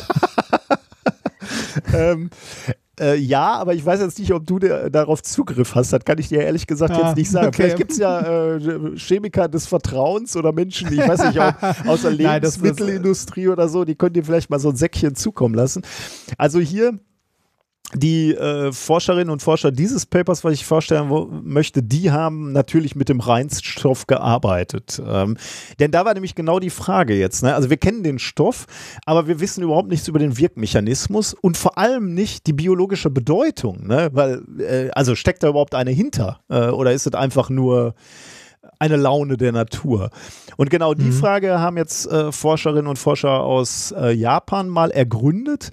Ähm, ich sag mal noch nicht den, den Namen des Papers, weil das würde zu viel spoilern. Wir gucken jetzt erstmal an, was sie gemacht haben. Sie haben sich nämlich diesen Silberwein angeguckt, ähm, also diese in Japan populäre Katzendroge. Und da haben sie auch die Wirksubstanz isoliert oder erstmal vor, versucht herauszufinden, was die äh, Wirksubstanz ist. Auch wieder ein Iridoid. Ähm, mit dem Namen Nepetalactol. Jetzt sagen vielleicht manche, im Moment hat er nicht gerade bei der Minze genau das gleiche schon gesagt. Äh, und ich war auch, ich bin da so ein bisschen schnell über das Paper gelesen und ich habe auch irgendwie nicht den Unterschied gelesen. Äh, das eine war bei der Katzenminze Nepetal Nepetalacton mit Nikolas am Ende und jetzt Ach, der, im Silberwein ist es Nepetalactol mit L am Ende. Also okay. äh, ähm, diese Iridoide sind wohl auch noch relativ ver verwirrend für, für uns als Physiker bezeichnet. Aber jedenfalls geht es hier um Nepetalactol. Ähm, und sie haben eben dieses, äh, diesen Stoff genommen und damit Laborpapierfiltermaterial ähm, behandelt. Und äh, dann sind die Katzen ähm, eben genauso drauf abgegangen wie äh, auf diesen Silberwein, also auf diese Ursprungssubstanz oder auf die, auf die Ursprungspflanze. Und das äh, hat mich äh, erstaunt und äh, belustigt, muss ich sagen, in dem Paper. Ähm, sie haben halt die, die, Wirkung auch beschrieben für Großkatzen wie Jaguars, Leoparden und Luchse. ich, ich, stelle mir gerade vor, wie man so ein Kissen gefüllt mit Katzenminze in so einen Tigerkäfig Ja, das so habe ich auch gedacht. Ja. Beim nächsten ja. Zoobesuch einfach ja, mal so, so einmal drüber über die Mauer. Ist schon ganz gut, ja. Ähm, ja jetzt, jetzt haben die Forscherinnen und Forscher sich halt gefragt, äh, was ist das für eine Wirkung? Warum, warum gehen die Katzen darauf so ab? Und sie sind als erstes mal einer, einer Spur nachgegangen, ähm, äh, dass sie gesagt haben, äh, also möglicherweise ähm, stimuliert dieser Stoff das Opioid-System der Katzen. Also wirklich tatsächlich ah eine Droge im breit. Prinzip. Ne? Ja, genau, krass. breit, ja, high. Ja. Ähm, und äh, was haben sie gemacht? Sie haben den Endorphinspiegel der Katzen äh, getestet, äh, vor und nach der, äh, nach dem Kontakt mit diesem Stoff. Ähm, also haben Blut abgenommen und geguckt, wie es mit dem Endorphin aussieht. Und damit konnten sie äh, feststellen, dass das Nervensystem aktiviert wird ähm, was eben für diese euphorisierende Reaktion verantwortlich ist und dass äh, eben äh, ja Endorphinspiegel steigt und die ähm, deswegen äh, ja wie du schon gesagt hast breit sind oder high sind, ne? also äh, drauf sind auf dem Stoff. Jetzt kann man sich natürlich fragen, Okay, das heißt, die, die, die Katzen sind einfach nur drogenabhängig, also die gehen da irgendwie drauf ab. Klar, der, der Körper zeigt ein, äh, eine Reaktion, wie bei uns ja auch bei Drogen. Und die Katzen wollen das haben und deswegen äh, reiben sie sich so dran und deswegen sind, gehen, sie so, gehen sie so ab da drauf. Ähm, das könnte natürlich sein, aber sie haben sich natürlich die Frage gestellt, äh, vielleicht gibt es ja auch eine übergeordnete Ursache, die auch irgendwo Sinn hat, äh, außer diese Drogenabhängigkeit. Und ähm, da sind sie wiederum Hinweis nachgegangen, dass Neptalacton ähm, also man wusste wohl von Neptalacton, der Katzenminze, ähm, dass die eine insektenabwehrende Wirkung hat. Und deswegen haben sie spekuliert, dass es möglicherweise für Nepeta Nepetalactol, also das, was im, äh, in diesem Silberwein vorkommt, dass das möglicherweise auch vor Parasiten schützen soll. Und das haben sie dann in mehreren Experimenten nachgewiesen. Sie haben erstmal wieder dieses Pflanzenmaterial des Silberweins ähm, genommen äh, haben das wieder äh, auf, auf irgendein Papier gemacht und haben dann äh, sich angeguckt, ob, ähm, ob äh, Stechmücken abgestoßen werden. Und das konnten sie an dem, äh, an dem Reinstmaterial schon mal nachweisen. Also Stechmücken werden davon abgeschreckt, also ein sogenanntes Repellent, also es stößt äh, die Stechmücken ab. Und ähm, dann wollten sie wissen, wirkt das denn auch auf der Katze? Ich weiß gar nicht, ob das unbedingt noch nötig war, dieses Experiment, aber sie haben Katzen dann auch noch äh, einem Experiment ausge, ausgesetzt. Da haben nämlich die Katzen mit dieser Substanz äh, den Kopf eingerieben und haben dann geguckt, ob äh, und wie viele Mücken sich auf die Katzenköpfe setzen. Also einmal mit die, die Katze, der, der, Katze einmal einen Vollrausch verpasst, um zu gucken. genau, ja. Genau, also die haben den Kopf eingerieben und dann tatsächlich auch noch gezählt, wie viele Mücken sich äh, oder ja, Mücken im Wesentlichen auf die Katzenköpfe setzen, mit und ohne, äh, ohne den Stoff. Und haben dann auch gesehen, ja, ähm, mit diesem Stoff ähm, sind deutlich weniger Mücken auf den Katzenköpfen. Das erklärt natürlich jetzt, äh, warum die Katzen sich so möglicherweise so energisch mit dem Kopf auch an diesen äh, auf, auf, diesen Katzen äh, Kissen äh, entlang reiben, ne? weil sie genau diesen diesen Mückenabwehrstoff auf dem Kopf haben wollen oder am, am Körper natürlich, aber besonders am Kopf. Und das äh, erklärt im, im Wesentlichen dieses bizarre Verhalten im, äh, äh, im Prinzip. Okay. Ähm, Herr Wachmeister, Herr Wachmeister, ich rauche diesen Joint nur, weil das die Mücken vertreibt. Sehen Sie nicht die ganzen Mücken? Oder, oder, oder, oder noch besser, sehen Sie, es sind keine Mücken. ah.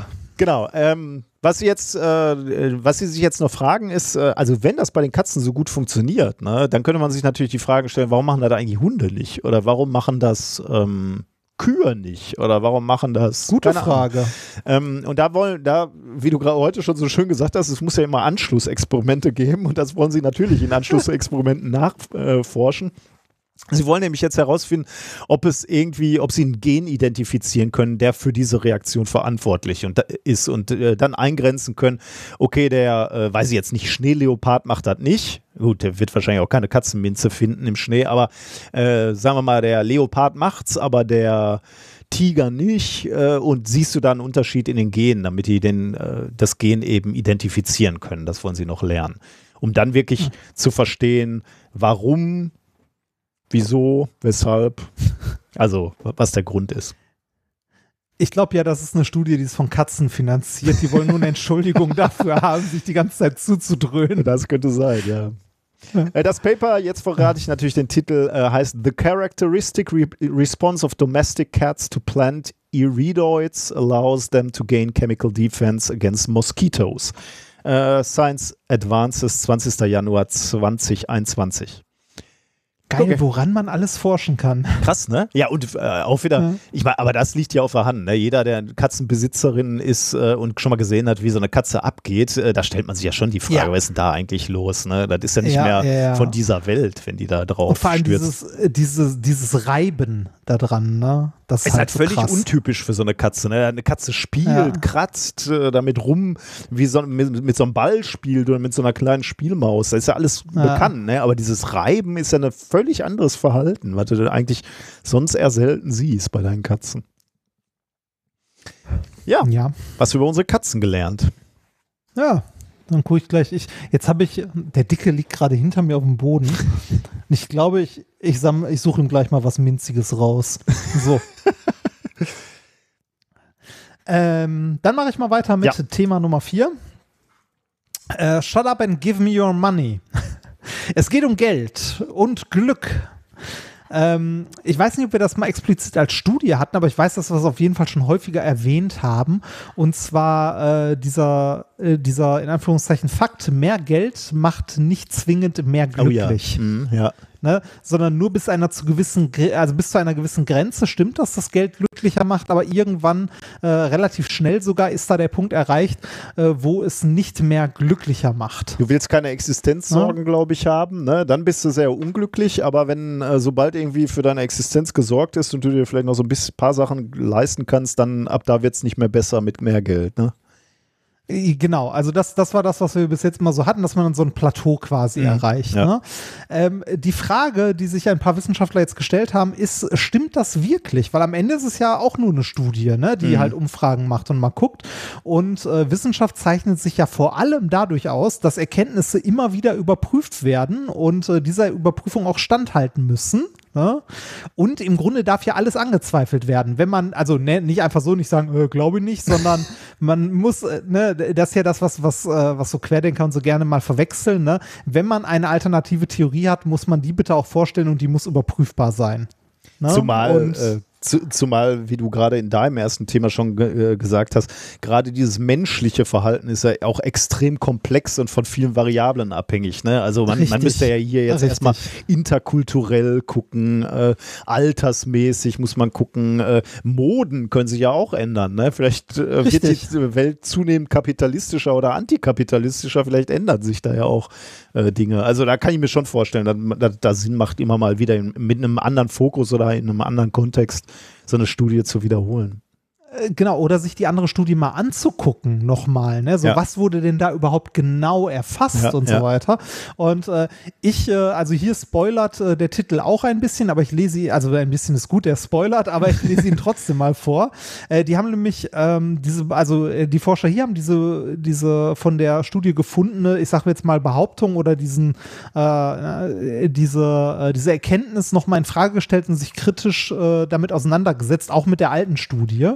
Und äh, die haben ein Paper veröffentlicht, das heißt Experienced Well-Being Rises with Income even above uh, 75.000 Dollar per year. Okay.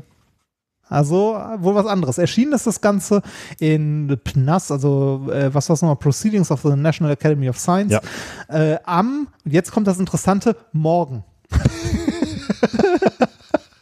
wo wir, also wo wir gerade aufnehmen, äh, morgen, wenn die Folge erscheint, heute. Boah, bist du wieder aktuell. Das ja, das, jetzt zwei Dinge. Aktuell, ne? Erstens, ne? äh, dass du wieder kurzfristig die Meldungsvorbereitung na, na, na, na, na, na, na. Online, online ist es am 19.01. erschienen. Na gut, na gut, na gut. Aber du hast recht. ich dachte schon, du hättest irgendwelche Embargos gebrochen, um an dieses Paper nein, zu nein, kommen. Nein, nein, nein, nein, nein. Online ist es schon erschienen, aber äh, so in der, äh, in der richtigen, also in der in Anführungszeichen richtigen Ausgabe äh, ne, äh, erscheint es morgen beziehungsweise heute. Ähm, diese 75.000 Dollar, das sind in Euro, damit man mal so eine Vorstellung hat, äh, sind das heute. Ich habe heute mal bei, äh, also ich habe es natürlich vor Tagen schon vorbereitet, aber heute dann nochmal eingetippt bei Google, wie viel, äh, wie viel Euro denn diese Dollar sind. Ähm, das sind 61.750 Euro in etwa, also so um die 60.000 Euro Jahreseinkommen. Ne, das war das in der alten Studie, wo man die Grenze gezogen hat. Äh, der alten Studie zufolge. Äh, brutto ähm, oder netto? Weißt du da zufällig? Äh, brutto. Brutto. Brutto, okay. Ja. Brutto. Also, ne, da, also mit 60.000 brutto bist du ja auch gut versorgt eigentlich, ne? Also bist jetzt nicht reich, aber ja, gut ja, versorgt. Ja. Würde ich mal sagen. Also, ähm, äh, in der alten Studie war das zufolge so die Grenze von Jahreseinkommen, ab dem ein höheres Einkommen nicht mehr wesentlich glücklicher macht. Mhm. Ja? Äh, die damalige Erklärung war damals, weil man äh, das, was du gerade auch schon gesagt hast, also am Anfang des Themas, alle ex existenziellen Sorgen damit erledigt hat. Ne? Man ist, wie ich gerade schon gesagt habe, man ist gut versorgt und ne, man hat auch noch was über, um irgendwie seiner Freizeit zu frönen mhm. und so weiter und so weiter. Und viel mehr würde jetzt nicht viel mehr bringen bringen. Diese alte Studie hatte allerdings einen Haken. Es wurde nämlich, äh, die Daten wurden retrospektiv äh, erfasst und betrachtet. Ne? Also man hat äh, im, also nach am Ende des Jahres quasi geguckt, was haben sie verdient, wie glücklich fühlen sie sich oder fühlten sie sich und so, ne? Mhm. Und es gab vor allem äh, nicht sehr abgestufte Kategorien. Es gab nur glücklich oder nicht glücklich. Ah, okay. Das heißt nicht, das heißt nicht, dass die Ergebnisse von damals falsch sind, aber in einem sehr eingeschränkten Rahmen betrachtet Schlecht werden aufgelöst müssen. vielleicht, ne? Also ja, nu genau, Nuancen so der sagen. Unglückseligkeit würde es ja gar nicht äh, mit mitnehmen sozusagen. Ne? Genau, ja. oder was dich glücklich macht Ja, oder ja, nicht glücklich oder so, ne? Diese Studie hier hat äh, eine, äh, eine, finde ich, sehr gute breite Datenbasis und zwar drei, also äh, zumindest jetzt für ein Land, also es ist nämlich nur in den USA, äh, dort aber 33.000 Studienteilnehmer im Wesentlichen, also 33.000 US-Amerikaner, die alle einen Job haben, ne? Und die haben mehrmals täglich auf ihrem Smartphone angegeben, wie glücklich sie gerade sind und was ja, und was für und was für Gefühle sie haben. Also, ne, ob sie gerade ängstlich sind, ob sie sich Sorgen um die Zukunft machen, ob sie zufrieden sind, irgendwie zuversichtlich in die Zukunft gucken, Äh, sowohl positive Gefühle als auch negative Gefühle. Okay, so, also, und dann findet man noch eine Korrelation zu den, äh, zum Einkommen, weil so, so häufig denke Ja. ich überhaupt gar nicht über mein Einkommen oder mein Kapital nach. Nee, das, das, sollte, das sollte hier auch gar nicht zwingend. Das war nur ein, ein Parameter, an dem dann korreliert wird. Ne? Man hat einfach die, äh, die, äh, die Studienteilnehmer haben im Grunde über einen gewissen Zeitraum im Jahr halt angegeben, ob sie glücklich sind, wie glücklich, wann, also mehrere Messpunkte zu ihrem Glücklichkeitsstatus und äh, auch zu ihren Gefühlen, also was für Sorgen sie sich machen. Und am Ende kann man dann halt gucken, okay, was hatten die denn für ein Jahreseinkommen und wie war deren Glück so? Okay. Also du kannst dann halt gucken, äh, ist eventuell bei höheren Einkommen, sind die Leute da im Durchschnitt glücklicher oder so. Ja, ja, ja. Ja? Ähm, insgesamt hatten wir hier äh, einen Datensatz dann mit äh, Glücksmessungen, also mit Befragungen von 1,7 Millionen Befragungen. Also breiter Datensatz, Ja, würde ich sagen. Ja. Ähm, entgegen der anderen Studie ist hier was anderes rausgekommen. Und zwar ähm, ein höheres Einkommen macht sowohl, also geht sowohl einher mit einem größeren gefühlten Glück, als auch mit einer höheren allgemeinen Zufriedenheit.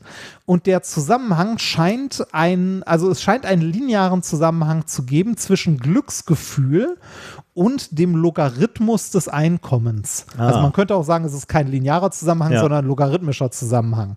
Ne? Aber äh, Das heißt, man geschenkt. wird, man wird mit mehr Geld immer noch glücklicher, aber nicht mehr, ähm, die erste Million macht dich glücklicher als die, äh, die zweite Million sozusagen. Ja, genau, so, sozusagen. Oder man, man kann das also vielleicht die Verdopplung des Einkommens. Ne? Also wenn du ein niedriges Einkommen hast äh, von, sagen wir mal, 15.000 brutto und du verdoppelst das auf 30.000, macht dich das genau so viel glücklicher wie jemand, der ein Einkommen von 150.000 hatte und dann im nächsten Jahr 300.000 hat. Aber dann ist, äh, dann ist so eine Elon Musk ja sehr glücklich im Vergleich zu mir, ne? Ja, offensichtlich. also nein, nicht zwingend. Also äh, da, da, Ist da ja gibt es ja dann auch wieder ne? Grenzen. Genau, es ist nur ein Datenpunkt und dann gibt es auch wieder Grenzen, wo ja zu viel dann auch zur Belastung werden kann und so weiter und so weiter. Ne, also zu große Verantwortung. Ist ja auch die Frage, was du willst. Es ist halt, ne, es geht nicht einfach nur um Glück, um Wohlbefinden, sondern da spielt noch ein bisschen mehr Mhm, mit rein. ja. Und deshalb wurde in der Studie hier ja auch ein bisschen mehr erfasst. Aber es ist schon mal, es ist schon mal interessant, als erstes Ergebnis so zu sehen, dass was die andere Studie zu, also vor, also rausbekommen hat, stimmt nicht so ganz. Mhm, ja, ne, ja. sondern Ja. mehr Geld kann mehr zufrieden machen. Ähm, Interessant ist, dass ähm, dieses Einkommen, das ja gerade gesagt, wie will man da denn noch irgendwie eine Korrelation sehen und so, dass dieser Zusammenhang des Glücksgefühls und dem, äh, ne, also gemessen am logarithmischen Einkommen, ähm, statistisch signifikant ist und zwar auch, wenn man alle anderen Parameter wie Alter, Geschlecht, Bildungsstand und so weiter rausnimmt. Hm. Also das ist ein äh, Punkt, der tatsächlich statistisch signifikant bleibt. Die Frage ist jetzt aber, wo, warum ist das so? Und warum hat die andere Studie was anderes rausgefunden? Ne, also wo kommt diese komische Grenze her? Ja. Ähm, der äh, Knackpunkt hierbei ist die Frage nach der Art des Glücks und dem Wohlbefinden. Also die Gefühle, die noch mit erfasst wurden. Ne? Also es wurden, es wurde ja nicht nur ausgewertet, fühlen sie sich glücklich oder nicht oder sind sie zufrieden oder nicht, sondern auch noch, wie fühlen sie sich gerade. Ne? Also was für Ängste, haben sie Ängste, haben sie keine Ängste und so weiter. Und da scheint es einen Zusammenhang zu geben, dass bei geringen Einkommen das Glück dadurch, äh, also dadurch höher wird mit dem höheren Einkommen, dass, also, äh, dass das Glück und das Wohlbefinden bei geringen Einkommen dadurch gesteigert wird, dass man weniger Ängste hat. Aha. Also man ist im Grunde dadurch, man ist dadurch glücklicher, dass man weniger Angst hat. Mhm. Ne? Also man ist in erster Linie also nicht einfach glücklicher, sondern weniger unglücklich. also, also, du, du, also es ist ein Unterschied, ne?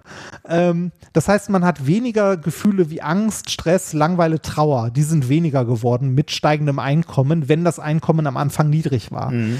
Hingegen bei der hohen Einkommensklasse, also bei Leuten, die schon ein hohes Einkommen hatten und dann ein noch höheres Einkommen haben, Ne? Ja. Dort ist das Glück und das Wohlbefinden angestiegen und gleichzeitig sind positive Gefühle wie Stolz, Interesse, Inspiration, Zuversicht und so weiter weiter angestiegen. Okay. Das heißt, diese damals gefundene Grenze macht für das äh, Glücksempfinden eigentlich gar keinen Unterschied und existiert auch gar nicht. Ah. Aber es scheint wohl eine Grenze zu geben, wann das umschlägt, dass sich die Gefühle, die mit dem Glück assoziiert sind, ändern. Ne? Und nicht mehr diese so Grenze negativ scheint, sind, sondern positiver werden. Genau, ne? diese Grenze scheint allerdings höher zu liegen als die 60.000. Mhm. Das müsste man mal weiter untersuchen. Da ist wieder das Key-Feature. Ne? Wir müssen weiter forschen.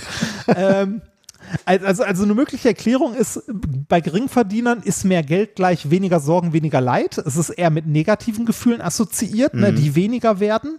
Und bei Großverdienern ist mehr Geld gleich mehr Möglichkeiten. Ne? Mhm. mehr Einfluss zu nehmen, mehr, äh, mehr Gestaltungsspielraum für sein Leben zu haben. Da also eher positiv assoziiert. Ja, was, also, das sind aber auch nur wieder mögliche Erklärungen. Ne? Man mhm. müsste, das Ganze ist halt auch wieder sehr komplex und man müsste das weiter untersuchen. Was man aber festhalten kann, ist, dass diese, äh, diese Weisheit, die wir eigentlich bis jetzt hatten, so mehr Geld macht nicht mehr glücklich, nur in gewissen Grenzen stimmt. Mhm. Also, dass die Art von Glück sich halt ändert und Wohlbefinden. Aber über die Erklärung kann man sich auch ganz gut vorstellen, dass der Zusammenhang zwischen Glück und, ähm, und Einkommen oder Geldvermögen ähm, dass der logarithmisch ist, ne? weil ich glaube, diese ja. Angst, also äh, bei den Niedrigverdienern, Angst ist wirklich ein, ein sehr starkes Gefühl. Äh, und man kann sich vorstellen, dass wenn, wenn du mit Geld Angst beseitigst, dass, dass da der, die Steigung ähm, mehr Geld, mehr Glück relativ hoch ist, während das, was du gerade zumindest äh, exemplarisch genannt hast, bei den Reichen mit mehr Geld kommt mehr Gestaltungsspielraum und mehr äh, ja genau das ist, man kann sich vorstellen, dass da die Steigung nicht mehr ganz so groß ist, äh, aus verschiedenen Gründen. Also äh, mehr Gestaltungsmöglichkeiten ist ja, wie du auch gerade schon gesagt hast, auch mehr Verantwortung. Ne? Du hast mehr Leute, ja, für genau. die du verantwortlich das bist, oder du musst dir halt äh, allein schon, du musst dir die Gedanken machen, wofür gebe ich dir jetzt mein Geld aus? Ne? oder wo, ja, wo mache ich denn Urlaub? Kann man sich vorstellen, dass das nicht mehr so viel Glück bringt, wie äh, die Tatsache, dass du einfach Angst beseitigen kannst. Ja, genau. Also ne, äh, nehmen wir mal als Beispiel jemand, der irgendwie als Jahreseinkommen, sagen wir so 20.000 hat. Ne? Das ist halt äh, sehr, ich weiß gar nicht, wie, bei, bei wie viel Brutto-Jahreseinkommen läge so der Hartz-IV-Satz? Ähm, Weißt du das? Weiß ich auswendig, Kann man weiß das ich nicht. Nee, ja, wahrscheinlich. Äh, guck mal. Es ist auf, also es ist auf jeden Fall nicht viel. Es ist mehr als das, was die Leute ja wirklich ausgezahlt bekommen, weil ja auch noch ein Stück weit äh, ne, ja. so sowas wie Miete und äh, irgendwie soziale Anteile auch noch mit drin sind. Äh, aber es ist halt nicht, äh, also es ist, äh, was ich sagen wollte, ist, wenn du sagen wir mal auf, auf einem Niveau bist, dass du ein, ein Jahreseinkommen brutto von 20.000 Euro hast oder so, das ist schon wenig. Mhm. Ne? Ähm, äh, da kann ich mir vorstellen, dass man äh, teilweise hier unter Existenzängste hat. Wenn du das verdoppelst und bei 40.000 bist, davon kannst du deutlich entspannter leben mhm. als von 20.000 im Jahr. Wohingegen dein Beispiel gerade mit der, die erste Million freut einen sehr, ne? aber die zweite ist dann, also ob du eine Million auf dem Konto hast oder zwei, ja. ist, äh, ist gefühlt nicht so ein großer Unterschied, wie ob du 20.000 im Jahr verdienst oder 40.000. Mhm. Ja, ja, klar. Ja. Ja, spannend. Okay, ja, dann müssen wir da ein bisschen sehr. im Hinterkopf halten, dass wir da. Vielleicht ergibt sich da ja in Zukunft noch mal was. Ja, bestimmt. Ja, prima. Dann äh, sind wir eigentlich ja. mit den Themen durch, oder? Äh, erstmal. Ja, sind wir. Äh, was haben wir gelernt heute? Äh, wir haben gelernt, dass wir mit den Daten unserer Smartwatches wahrscheinlich viel, viel Gutes tun könnten, aber auch aufpassen sollten, was wir damit tun. ja. Ähm, du hast uns erzählt in Thema Nummer zwei, ich weiß es nicht mehr. Äh, es ging um Cäsar. Ja, es, es, ging um Cäsar und Brutus. Ne? Es ging um Schuld zwischen Freunden. Ach ja, richtig, natürlich, genau. Wie wir Geld aufteilen. Ich war ein bisschen abgelenkt. Ich verzeih dir. Ich, ich verzeih dir. ich habe gerade wieder ans alte Rom gedacht, weil du noch äh, ja. die, äh, diese ähm, Doku da raus. Oh, fieser Einstieg. Ja. Äh, nee, aber äh, ähm, natürlich, äh, wie wir das Geld aufteilen würden, wenn wir uns schuldig fühlen oder wenn wir wissen, dass jemand anders schuldig ist, ja. Ja, dann haben wir gelernt, dass Katzen eine gute Entschuldigung dafür haben, sich durchgehend zuzudröhnen. Sie benutzen nämlich die Katzenminze, um die Mücken zu vertreiben, die sonst um ihre Köpfe schwirren würden. Und du hast uns erzählt, wie und ob wir glücklicher werden, wenn wir mehr verdienen. Und es scheint schon so zu sein, dass es dass mehr, mehr Geld, mehr Glück bedeutet. So kapitalistisch sind wir nur immer anders. noch. Nur anderes, nur anderes Glück. Apropos Glück äh, und, und Kapitalismus, ich habe mir etwas gekauft, äh, fällt mir gerade ein. Hör mal. Ich habe mir eine mechanische Tastatur gekauft, weil oh, ich doch jetzt oh. Tipptraining oh, mache. Und oh. das, das Spannende daran will, ist will, natürlich, dass, ähm, dass man sich ja in sowas auch wieder reinnörden kann. Ne?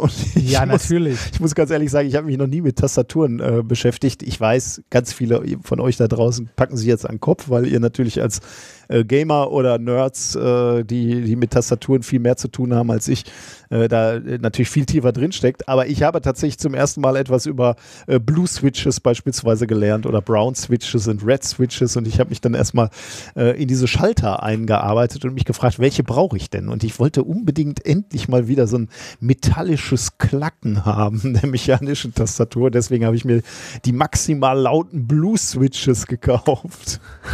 Was für eine Tastatur hast du dir jetzt gekauft? Äh, also was für eine hast du da? Äh, es ist eine, äh, ähm, warte mal, wie äh, Keychrona, äh, ne, wie heißen die da jetzt nochmal? Äh, hier, Keychron K2, sorry. Blue Switches. Keychron K2.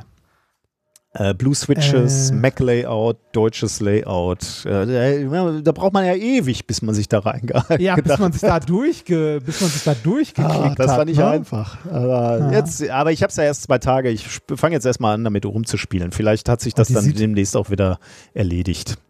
Das Design sieht sehr retro aus. Ist sehr retro, ja. Mechanische ja meistens, beziehungsweise ja, ja. also bei meinem Sohn natürlich nicht, da muss alles blinken und äh, äh, ja. Das, da kriege ich ja die Krise, wenn ich das sehe. Aber okay, Computer müssen blinken. Ähm, ja, ja, Zocker-PCs äh, dürfen blinken hier dürfen, und da. Ja, ähm, ja dürfen. Äh, ich habe ja auch äh, schon seit längerem eine mechanische Tastatur, nicht an meinem Mac, aber an meinem Windows-Rechner. Fürs Zocken tatsächlich. Äh, da habe ich eine äh, Cherry MX Board 5.0. Okay. Und welche Switches sind da drin? Weißt du das? Das ist eine gute Frage, das müsste ich mal nachgucken. das weiß ich ehrlich gesagt nicht die haben wir, die haben wir auch nicht äh, gekauft, sondern die haben wir mal zusammen gewonnen, als oh, wir Preise aufgeteilt haben. Du erinnerst dich, ne? ja, ne? genau. Ja, aber die, die, die ist tatsächlich sehr schön. Also ich bin mit der sehr zufrieden. Äh, die ist hintergrundbeleuchtet sogar. Nicht das schlecht. Also äh, dimmbare weiße Hintergrundbeleuchtung. Ich weiß aber nicht, was für äh, MX Red Silence. Ach, guck an. Die Reds. Äh, ja, die, ja. die Tastatur, die ich hier habe, die ist auch hintergrundbeleuchtet, weiß. Die hätte es auch noch in bunt gegeben, aber ich brauchte, brauchte die nur in weiß. so Rainbow. Die hat, die hat, natürlich auch noch so, äh, so, so ähm, Lichteffekte. Ne? Also du kannst entweder, dass die, die Taste, auf die du drückst, leuchtet oder die wird gerade, oh. äh, die leuchtet gerade nicht mehr und alles andere leuchtet oder von der Taste, die du drückst, geht so ein Pulsieren aus über die anderen Tasten und so. Also wirst total uh. wahnsinnig. Also, das uh. ist nichts, was du brauchst.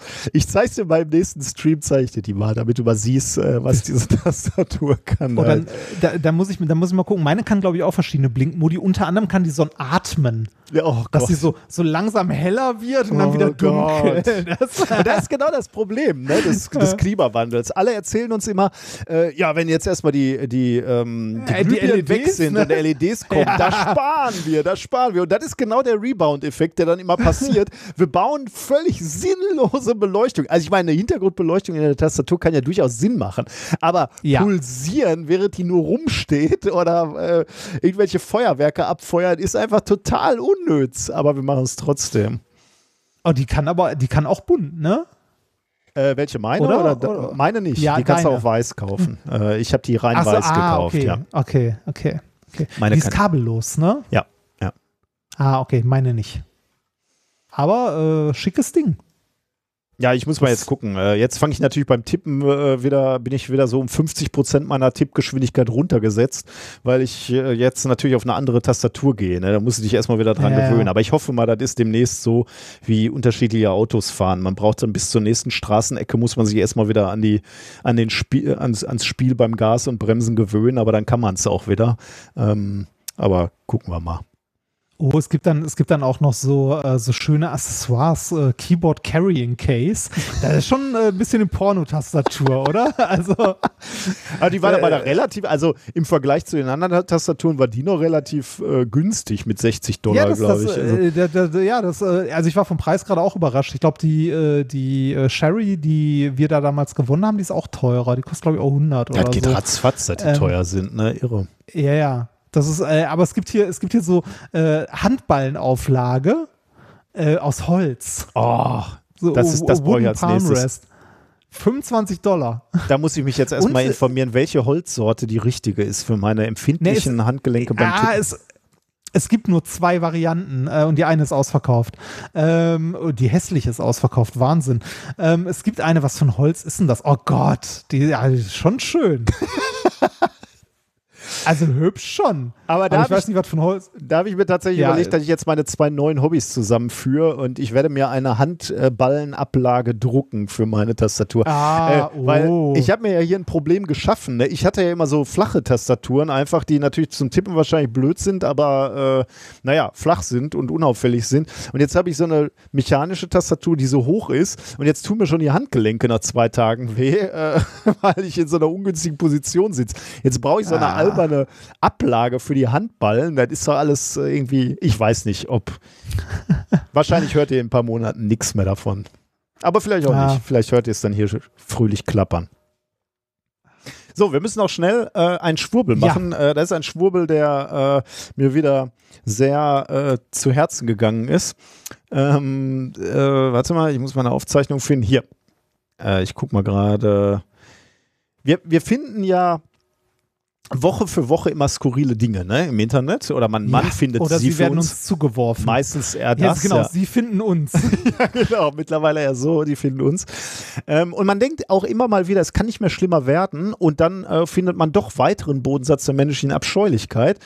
Genau wie diese Woche, ähm, nämlich die Seite ähm, die wir auch verlinkt haben, Impftransformation von Gerhard Zirkel.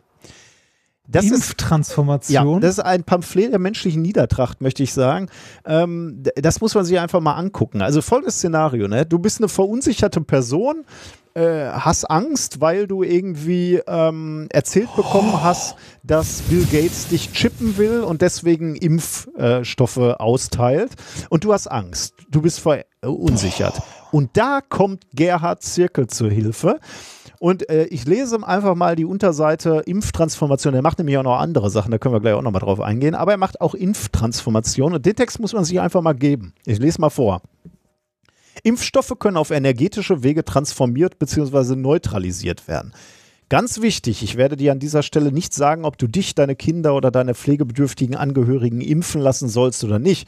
Ich sage dir auch nichts dazu, ob eine Impfung grundsätzlich gut ist oder nicht. Ich diskutiere auch nicht über Studien, Meinungen, Theorien oder medizinische Dinge. Die nötigen Informationen findest du allesamt selber und deine Meinung darfst du dir auch selber bilden. Du bist ein erwachsener Mensch und bringst genügend Eigenverantwortung auf. Hör auf dein Gefühl, das wird dir sagen, was zu tun ist.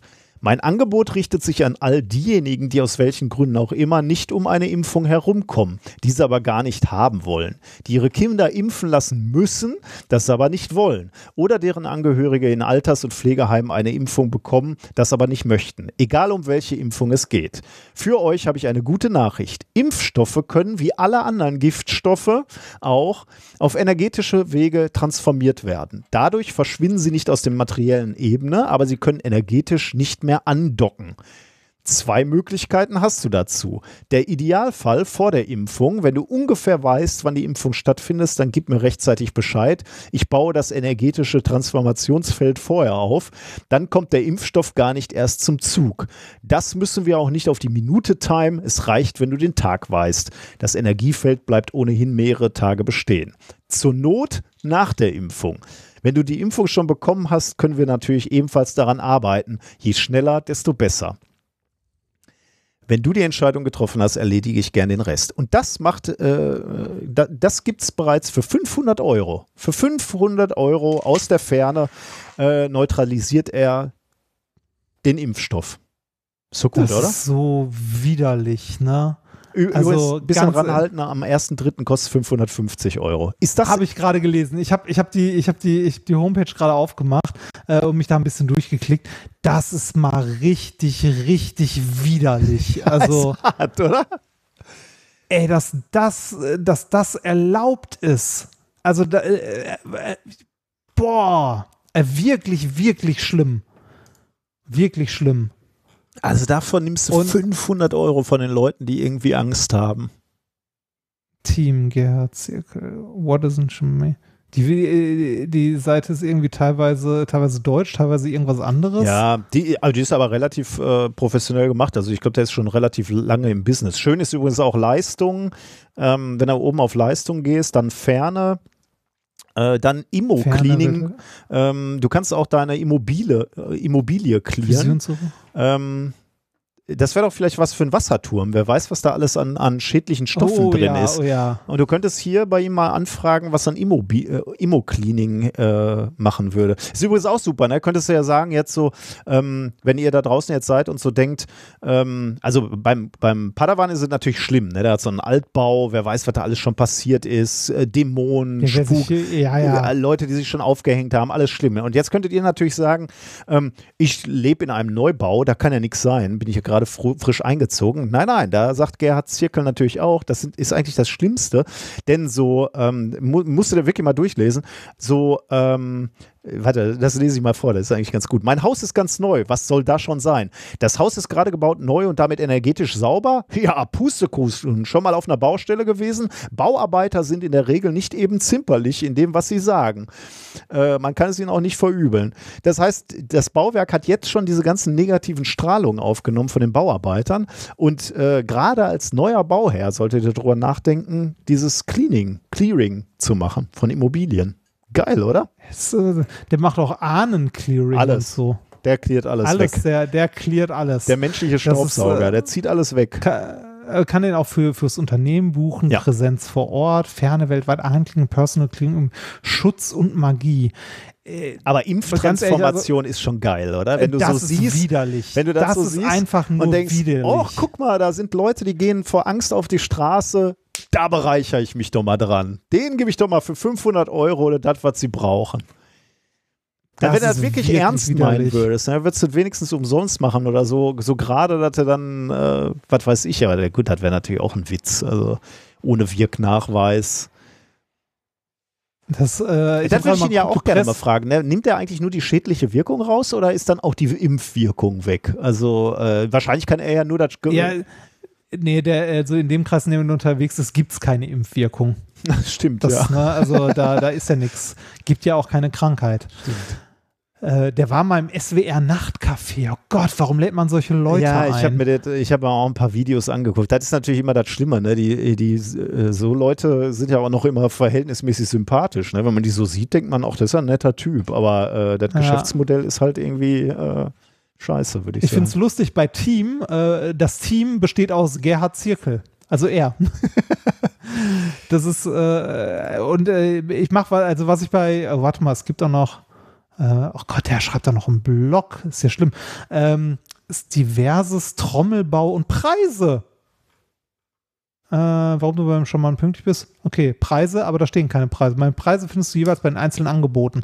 Äh, jedes Angebot, das ich bis jetzt gesehen habe, kostet übrigens 500 Euro. Ja. Alles. Günstig Also alles, alles, alles 500 Euro. Ähm, was ich, äh, was ich, äh, was mich bei sowas ja immer interessiert, was ich mir auch immer dann gerne angucke, ist so das Impressum. Wer ist denn dafür verantwortlich? Wo steht denn, also wer steht denn dahinter? Und im Impressum hier steht nicht Gerhard Zirkel. Sondern? Die Healing Circle International LCC. das ist doch wieder so ein Konstrukt. Mit, äh, garantiert. Sollen wir das mal googeln? Warte mal, das, leider, leider kann ich das von der Seite nicht kopieren. Ja, nichts kann man der von Mensch, seiner Seite nee, äh, genau. kopieren. Das der, also der hat zumindest, der, also der hatte mehr IT-Kenntnis als, also man kann, man kann den Quelltext aufmachen und so, aber das also ne, man ist ja faul, ich tippe das kurz ab.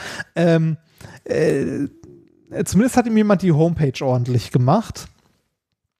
Äh, Healing Circle International, das ist direkt das erste Suchergebnis. LLC in Florida. Das heißt, er zahlt wahrscheinlich nie mehr Steuern hier. Ähm, bis Profiles. Das ist ja auch gut, dass er hier, äh, ich bin auch gerade auf der Seite äh, mit dem Kontakt, da, das ist er auch äh, abgebildet, äh, da sitzt er auf dem Klo. Also er hat eine Hose an und das Klo ist zu, aber er sitzt Ja. auf dem Klo. Da fragt man sich auch, warum wählt man das als Fotooption? Aber gut. Ach, guck mal, der ist wirklich, der sitzt in Florida. Sitz ist der Firmensitz von dem Scheiß. Ne? Und gegründet wurde die Healing Circle International LCC am 16. November 2020. Oh, okay. Ja, das heißt, die ist, äh, die ist noch recht neu. Aber er macht das schon ein bisschen länger. Vielleicht muss dafür Steuern. für die Impfausleitung war, war ihm das dann vielleicht ein bisschen zu heiß und er wollte juristisch auf einem anderen äh, Spielfeld sein. Keine Ahnung. Ja.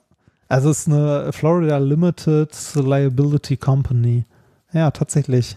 Das, also Heinz, Heinz Gerhard Zirkel.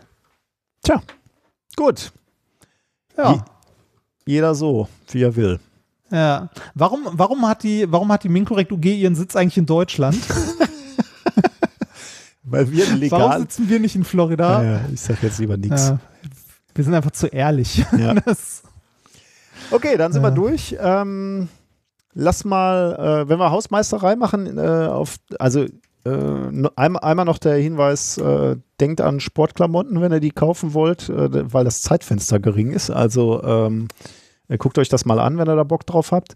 Ähm, Im Februar haben wir beide ein bisschen was vor. Wir würden gerne etwas häufiger streamen. Also das normale Angebot bleibt bestehen. Wir machen Podcasts und wir machen die zwei äh, normalen Streams wie immer, aber wir würden gerne ins Affiliate-Programm von Twitch kommen. Da müssen wir ein paar Mal öfter ähm, äh, streamen, an unterschiedlichen Tagen auch. Deswegen planen wir acht Termine äh, zu unterschiedlichen Themen, die wir noch äh, uns überlegen. Das Einzige, was wir beide uns schon überlegt haben, äh, ist, dass wir festgestellt haben, dass es eine Marslandung geben wird in, äh, im Februar. Ähm, und dass wir das, weil es tatsächlich ganz gut passt, nämlich abends in Deutschland ist, wenn ich äh, mich da nicht äh, wahnsinnig vertan habe, ähm, dass wir das auf jeden Fall schon mal begleiten in einem Livestream. Und zwar am 18. Februar um 19 Uhr. Ähm, also da werden wir auf jeden Fall schon mal streamen und gucken, wie die, der nächste Rover auf dem Mars landet.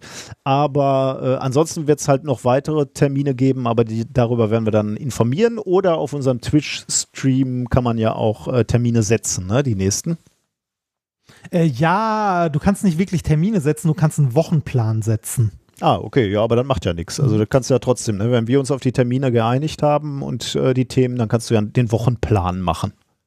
Ja, für äh, das kann ich aber auch immer nur äh, dann in der Woche machen, wo es auch stattfindet, quasi. Du kannst immer sagen, mein Wochenplan ist folgender: Montags mache ich das, Dienstag das, Mittwoch Okay. das. Das Man kann nicht ein Datum spezifizieren. Ist ja wie bei meinem Sohn hier in der Schule, Ja, der Wochenplan. Da muss, muss ich noch einen Wochenplan genau so. einhalten. Das ist ein Stundenplan. Das ist ein Stundenplan. Schön, äh, schön ackern. Ich versuche auch gerade, also ähm, ich streame nebenbei ja mit meinem privaten kleinen Twitch-Account, Reinhard Remfort, ähm, ein bisschen äh, zocken. Ich habe ja wieder ein bisschen WoW angefangen äh, und gestern äh, da mal die zweite Runde gemacht und eine Gilde gegründet und so. Ähm, ich äh, mache da mal die Vorhut und guck mal, wie gut das geht mit dem Affiliate-Programm. Wir sind ja beide Twitch-Neulinge. Absolut, sozusagen. ja. Absolut, ja.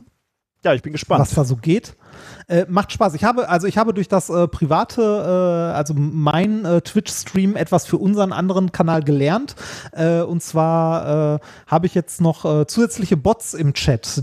Das heißt, ihr könnt beim, also wenn ihr uns ähm, beim Stream zuguckt, könnt ihr im Chat bei Twitch, ihr solltet diesen, diesen Stream auch bei Twitch verfolgen, auch wenn wir immer noch das Ganze auch noch zu YouTube kübeln. Aber bei Twitch haben wir mehr Interaktionen mit dem Chat.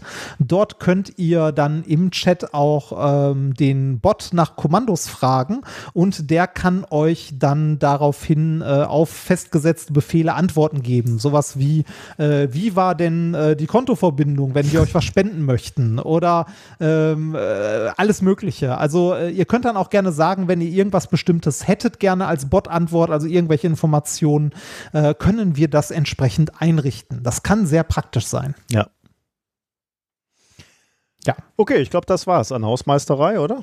Fällt dir noch was ein? Genau, das, ähm, ich glaube nicht. Ich glaube, damit sind wir hierfür erstmal durch. Der nächste Stream, den könnten wir noch ankündigen. Genau, nächsten, Der steht ja immer in den nächsten Montag, nächsten oder? Montag. Genau, ja. Äh, ich glaube ja, dem, dem steht, glaube ich, nichts im Wege. Das ist der hm. äh, erste, zweite. Der erste, erste zweite, zweite, genau. Um 20 ja. Uhr. Genau. Okay, dann äh, sind wir durch. Wir haben jetzt noch für euch äh, zwei Kommentare, die haben wir ans Ende gesetzt, weil die zum Teil länglich sind. Ähm, ein Kommentar über äh, zum, zum Wasserstoffradikal und Antioxidantien, die hatten wir ja in, in der letzten äh, Sendung ähm, als, als Schwurbel. Da ging es ja darum, dass man Wasserstoffwasser trinken soll. Ähm, mhm. Ich habe leider den Namen nicht mehr. Ich weiß nicht genau, nicht mehr leider genau, wie dieser Audiokommentar zu mir gekommen ist, aber äh, ändert ja nichts an der Qualität ähm, des Audiokommentars, für den wir uns sehr bedanken. Und Julia erzählt uns etwas über Parasiten im Lachs. Das war ja eins der Themen ah, in, unserer, ja. in unserem Jahresrückblick Februar 2020. Also ein bisschen Musik und danach die Audiokommentare. Vielen, vielen Dank. Das war Minkorrekt Folge 183 vom 26.01.2021. Bis zum nächsten Mal. Tschüss. So how should we talk about climate change? I asked my friend Bill Nye to give us some advice. The thing to focus on is the last two and a half centuries. Aye. Since the steam engine was everywhere, ubiquitous. That's when we put all this carbon dioxide in the air that would normally not be there. So what we need is the last 200 years of climate science discoveries mashed up with some hip hop slang. Alright, try this. Let's take it back 200 years to the 1800s up in here when we only had 290 CO2 parts per million in the atmosphere. We had 1 billion Homo sapiens on the planet trying to get the groove on, and soon lots of them would, thanks to industrial revolution. Back when the steam engine had just been invented and nothing was electric except the spirit of the times, driven by the scientific method. Joseph Fourier was a Frenchman, a physicist and a mathematician. He discovered the fact that the atmosphere acts like a blanket for heat retention. The greenhouse effect, first described in 1824. Visible light from the sun meets little resistance inbound because the size of the wavelengths is hella tight. But then when it hits the earth, it emits infrared radiation with longer waves, and they get trapped and bounce back when they try to escape on their way back up into space. Climate skeptics today, from Ted Cruz to Rand Paul to Bobby Jindal, might say bounce back off of what? Introducing John Tyndall.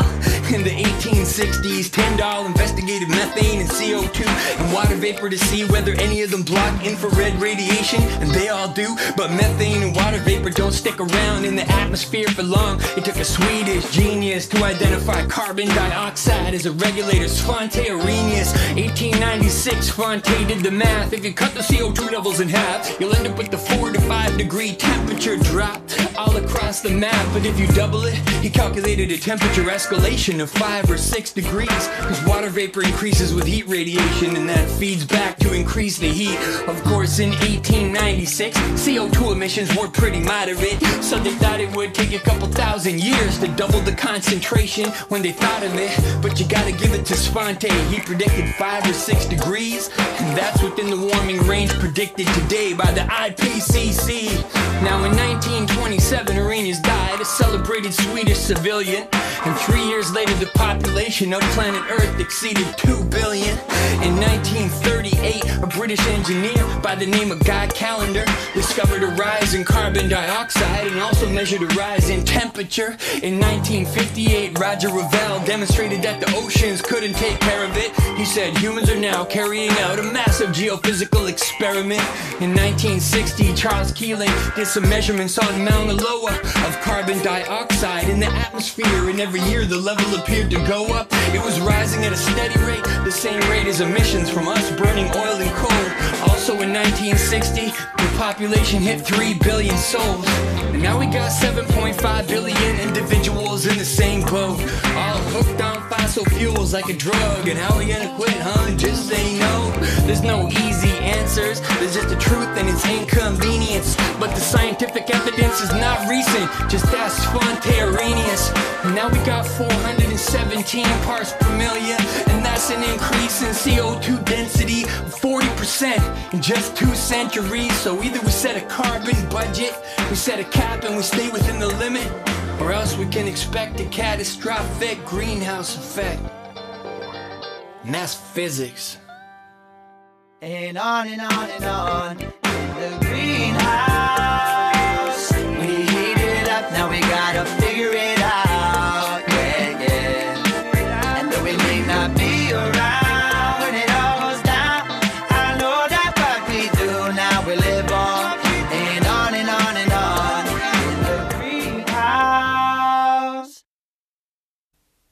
Hey, hier ein Beitrag zum Schwurbel der Woche, dem Wasserstoff als Antioxidans. Um bei dem Thema mal vorne anzufangen, dem Radikal, muss man noch mal ein Stück weiter vorne anfangen, dem Molekül. Ein Molekül ist ein Zusammenschluss von mehreren Atomen. Atome haben die Eigenschaft, dass sie gerne Edelgaskonfigurationen hätten. Das ist einfach, weil das am energetisch stabilsten ist. Das führt dann dazu, dass alle Atome eine charakteristische Anzahl an Bindungen haben. Wenn ein Molekül von starker, hochenergetischer elektromagnetischer Strahlung getroffen wird, oder von radioaktiven Strahlen kann es sein, dass eine Verbindung kaputt geht und dabei Radikale entstehen.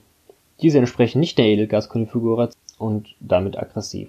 Das Problem dabei ist, dass diese Aggressivität oft andere Moleküle angreift, wie zum Beispiel Lipide, wie eine Zellmembran oder gar die DNA. Das ist, wie ihr euch sicher vorstellen könnt, sehr ungünstig für den Körper. Aber zum Glück hat die Evolution im Laufe der Jahrtausende da etwas gegen entwickelt. Das sind zum Beispiel Antioxidantien. Antioxidantien sind Stoffe, die konjugierte Doppelbindungen haben. Und das heißt im Prinzip, dass sich Elektronen über größere Teile vom Molekül frei bewegen können. Wenn ein solches System von konjugierten Doppelbindungen von einem Radikal getroffen wird, dann radikalisiert sich dieses System und das Radikal wird nicht an eine Stelle konzentriert, sondern über mehrere Stellen verteilt, was das Ganze deutlich weniger aggressiv macht und der Körper kann dann sogar in der Lage sein, dieses Radikal abzubauen. Kommen wir jetzt zum Wasserstoff als Radikalfänger. Würde man Wasserstoff einsetzen, um ein Radikal zu fangen, würde ein mindestens genauso reaktives Wasserstoffradikal entstehen. Das heißt, der reaktive Wasserstoff würde seine hochreaktive Eigenschaften erst durch das Hinzutun von Radikalen freisetzen und noch mehr Schaden hinterlassen. Hallo Nikolas und hallo Reinhard. Ich bin Julia und arbeite als Biologin an der TU Dresden. Ich beschäftige mich unter anderem mit pflanzlichen Parasiten und ich dachte mir, ich könnte noch etwas zu dem Paper ergänzen, was ihr in eurem Jahresrückblick unter dem Februar vorgestellt hattet. In dem Paper ging es ja um diesen wenigzelligen Parasiten, der im Muskelgewebe von Lachsen lebt und der kein eigenes mitochondriales Genom mehr besitzt. Dazu also erstmal ein paar grundlegende Dinge. Zunächst gibt es ja die Organellen, die Mitochondrien. Und jedes Mitochondrium besitzt auch sein eigenes mitochondriales Genom. Nach der Endosymbiontentheorie war es so, dass eine Zelle eine andere bakterielle Zelle aufgenommen hat, die dann zu Mitochondrien geworden sind. In dem Paper hier ging es also um den Verlust des mitochondrialen Genoms und nicht, wie Reinhard gesagt hat, um den Verlust der Mitochondrien. Die Meldung ist aber trotzdem eine ziemliche Sensation, weil es das erste Mal war, dass sowas festgestellt wurde. Weiterhin haben wir hier einen Fall, dass ein Nachweis erbracht werden muss von etwas, was nicht da ist. Und das ist zugegebenermaßen ziemlich schwierig. Das geht also nur um über indirekte Nachweise und man braucht mehrere unabhängige Nachweise. Was wurde also in dem Paper gemacht? Die Mitochondrien haben mitochondriale Gene auf ihrem mitochondrialen Genom. Und dann gibt es aber auch noch Kerngene, also die im Zellkern kodiert sind und deren Produkte bestimmte Funktionen in den Mitochondrien ausüben. Die werden dann dahin transportiert und üben dann dort ihre Funktion ab, aus. Das sind also Gene, die, die, beide Arten von Genen sind also für die Replikation und so, somit auch das Fortbestehen der Mitochondrien zuständig und für die Atmung selber. Dann haben sie eine nah verwandte Art genommen und die als Vergleich benutzt. Sie haben also die, die DNA von, den, von dem Parasit und mit der Vergleichsart gleich sequenziert und hatten somit vergleichbare Datensätze. Dann haben sie sich die Datensätze angeschaut und festgestellt, dass die von der, der Datensatz von der Vergleichsart sogar schlechter war als der von dem Parasit. Sie haben aber bei dieser Vergleichsart trotzdem vergleichsweise einfach das mitochondriale Genom identifizieren können. Bei den Parasiten aber nicht. Das ist schon mal ein Hinweis. Als nächstes sind sie hergegangen und haben die DNA der Zellen mit einer Darby-Färbung, das ist ein Fluoreszenzfarbstoff, mit der man DNA färben kann, angefärbt und sichtbar gemacht im Fluoreszenzmikroskop. Dabei haben sie gesehen, dass bei, dem, dass bei der Vergleichsart die Kern-DNA sichtbar wurde und noch kleinere Punkte, was dann die Mitochondrien waren. Bei den Parasiten war aber nur, waren aber nur die, war aber nur die Kern-DNA sichtbar. Dann musste noch nachgewiesen werden, dass, die, dass es sich bei diesen DNA-Sequenzen nicht um, um keine Kontamination handelt. Und das macht man über Genstammbäume, also sogenannte Phylogenien. Berechnet man, wie die Gene miteinander verwandt sind. Außerdem haben sie sich die, den Parasiten nochmal genauer im Elektronenmikroskop angeschaut und mitochondrienartige Organellen identifiziert. Also es gibt noch bestimmte Funktionen, die, wie ich das schon beschrieben habe, über Proteine vom Kern gesteuert bestimmte Funktionen ausführt.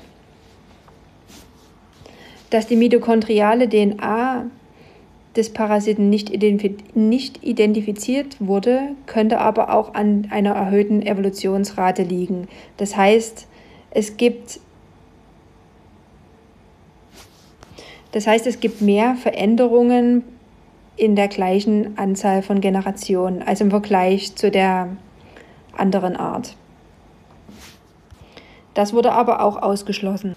Man kann also jetzt zusammenfassen, dass dieser Parasit oder bei diesem Parasit keine Atmung im klassischen Sinne stattfindet. Aber auch wenn das noch nicht so richtig untersucht zu sein scheint bei diesem Parasiten, wird es so sein, dass dieser Parasit bestimmte Produkte, also Proteine, von seinem Wirt erhält. Also nicht umsonst befindet er sich direkt im Muskelgewebe. Und somit ist der Parasit nicht alleine lebensfähig und ist abhängig von diesen, von den Produkten, von dem, von dem Wirt und die Basis ist trotzdem noch Sauerstoff. Das heißt, andere Lebensformen, die irgendwie losgelöst von Sauerstoff existieren können, bleibt trotzdem schwer vorstellbar. Der Parasit kann nur existieren, weil er eben bestimmte Stoffe, die unter Atmung von dem Wirt hergestellt wurden, nutzen kann. Okay, ich hoffe, das hat euch etwas weitergeholfen. Ciao.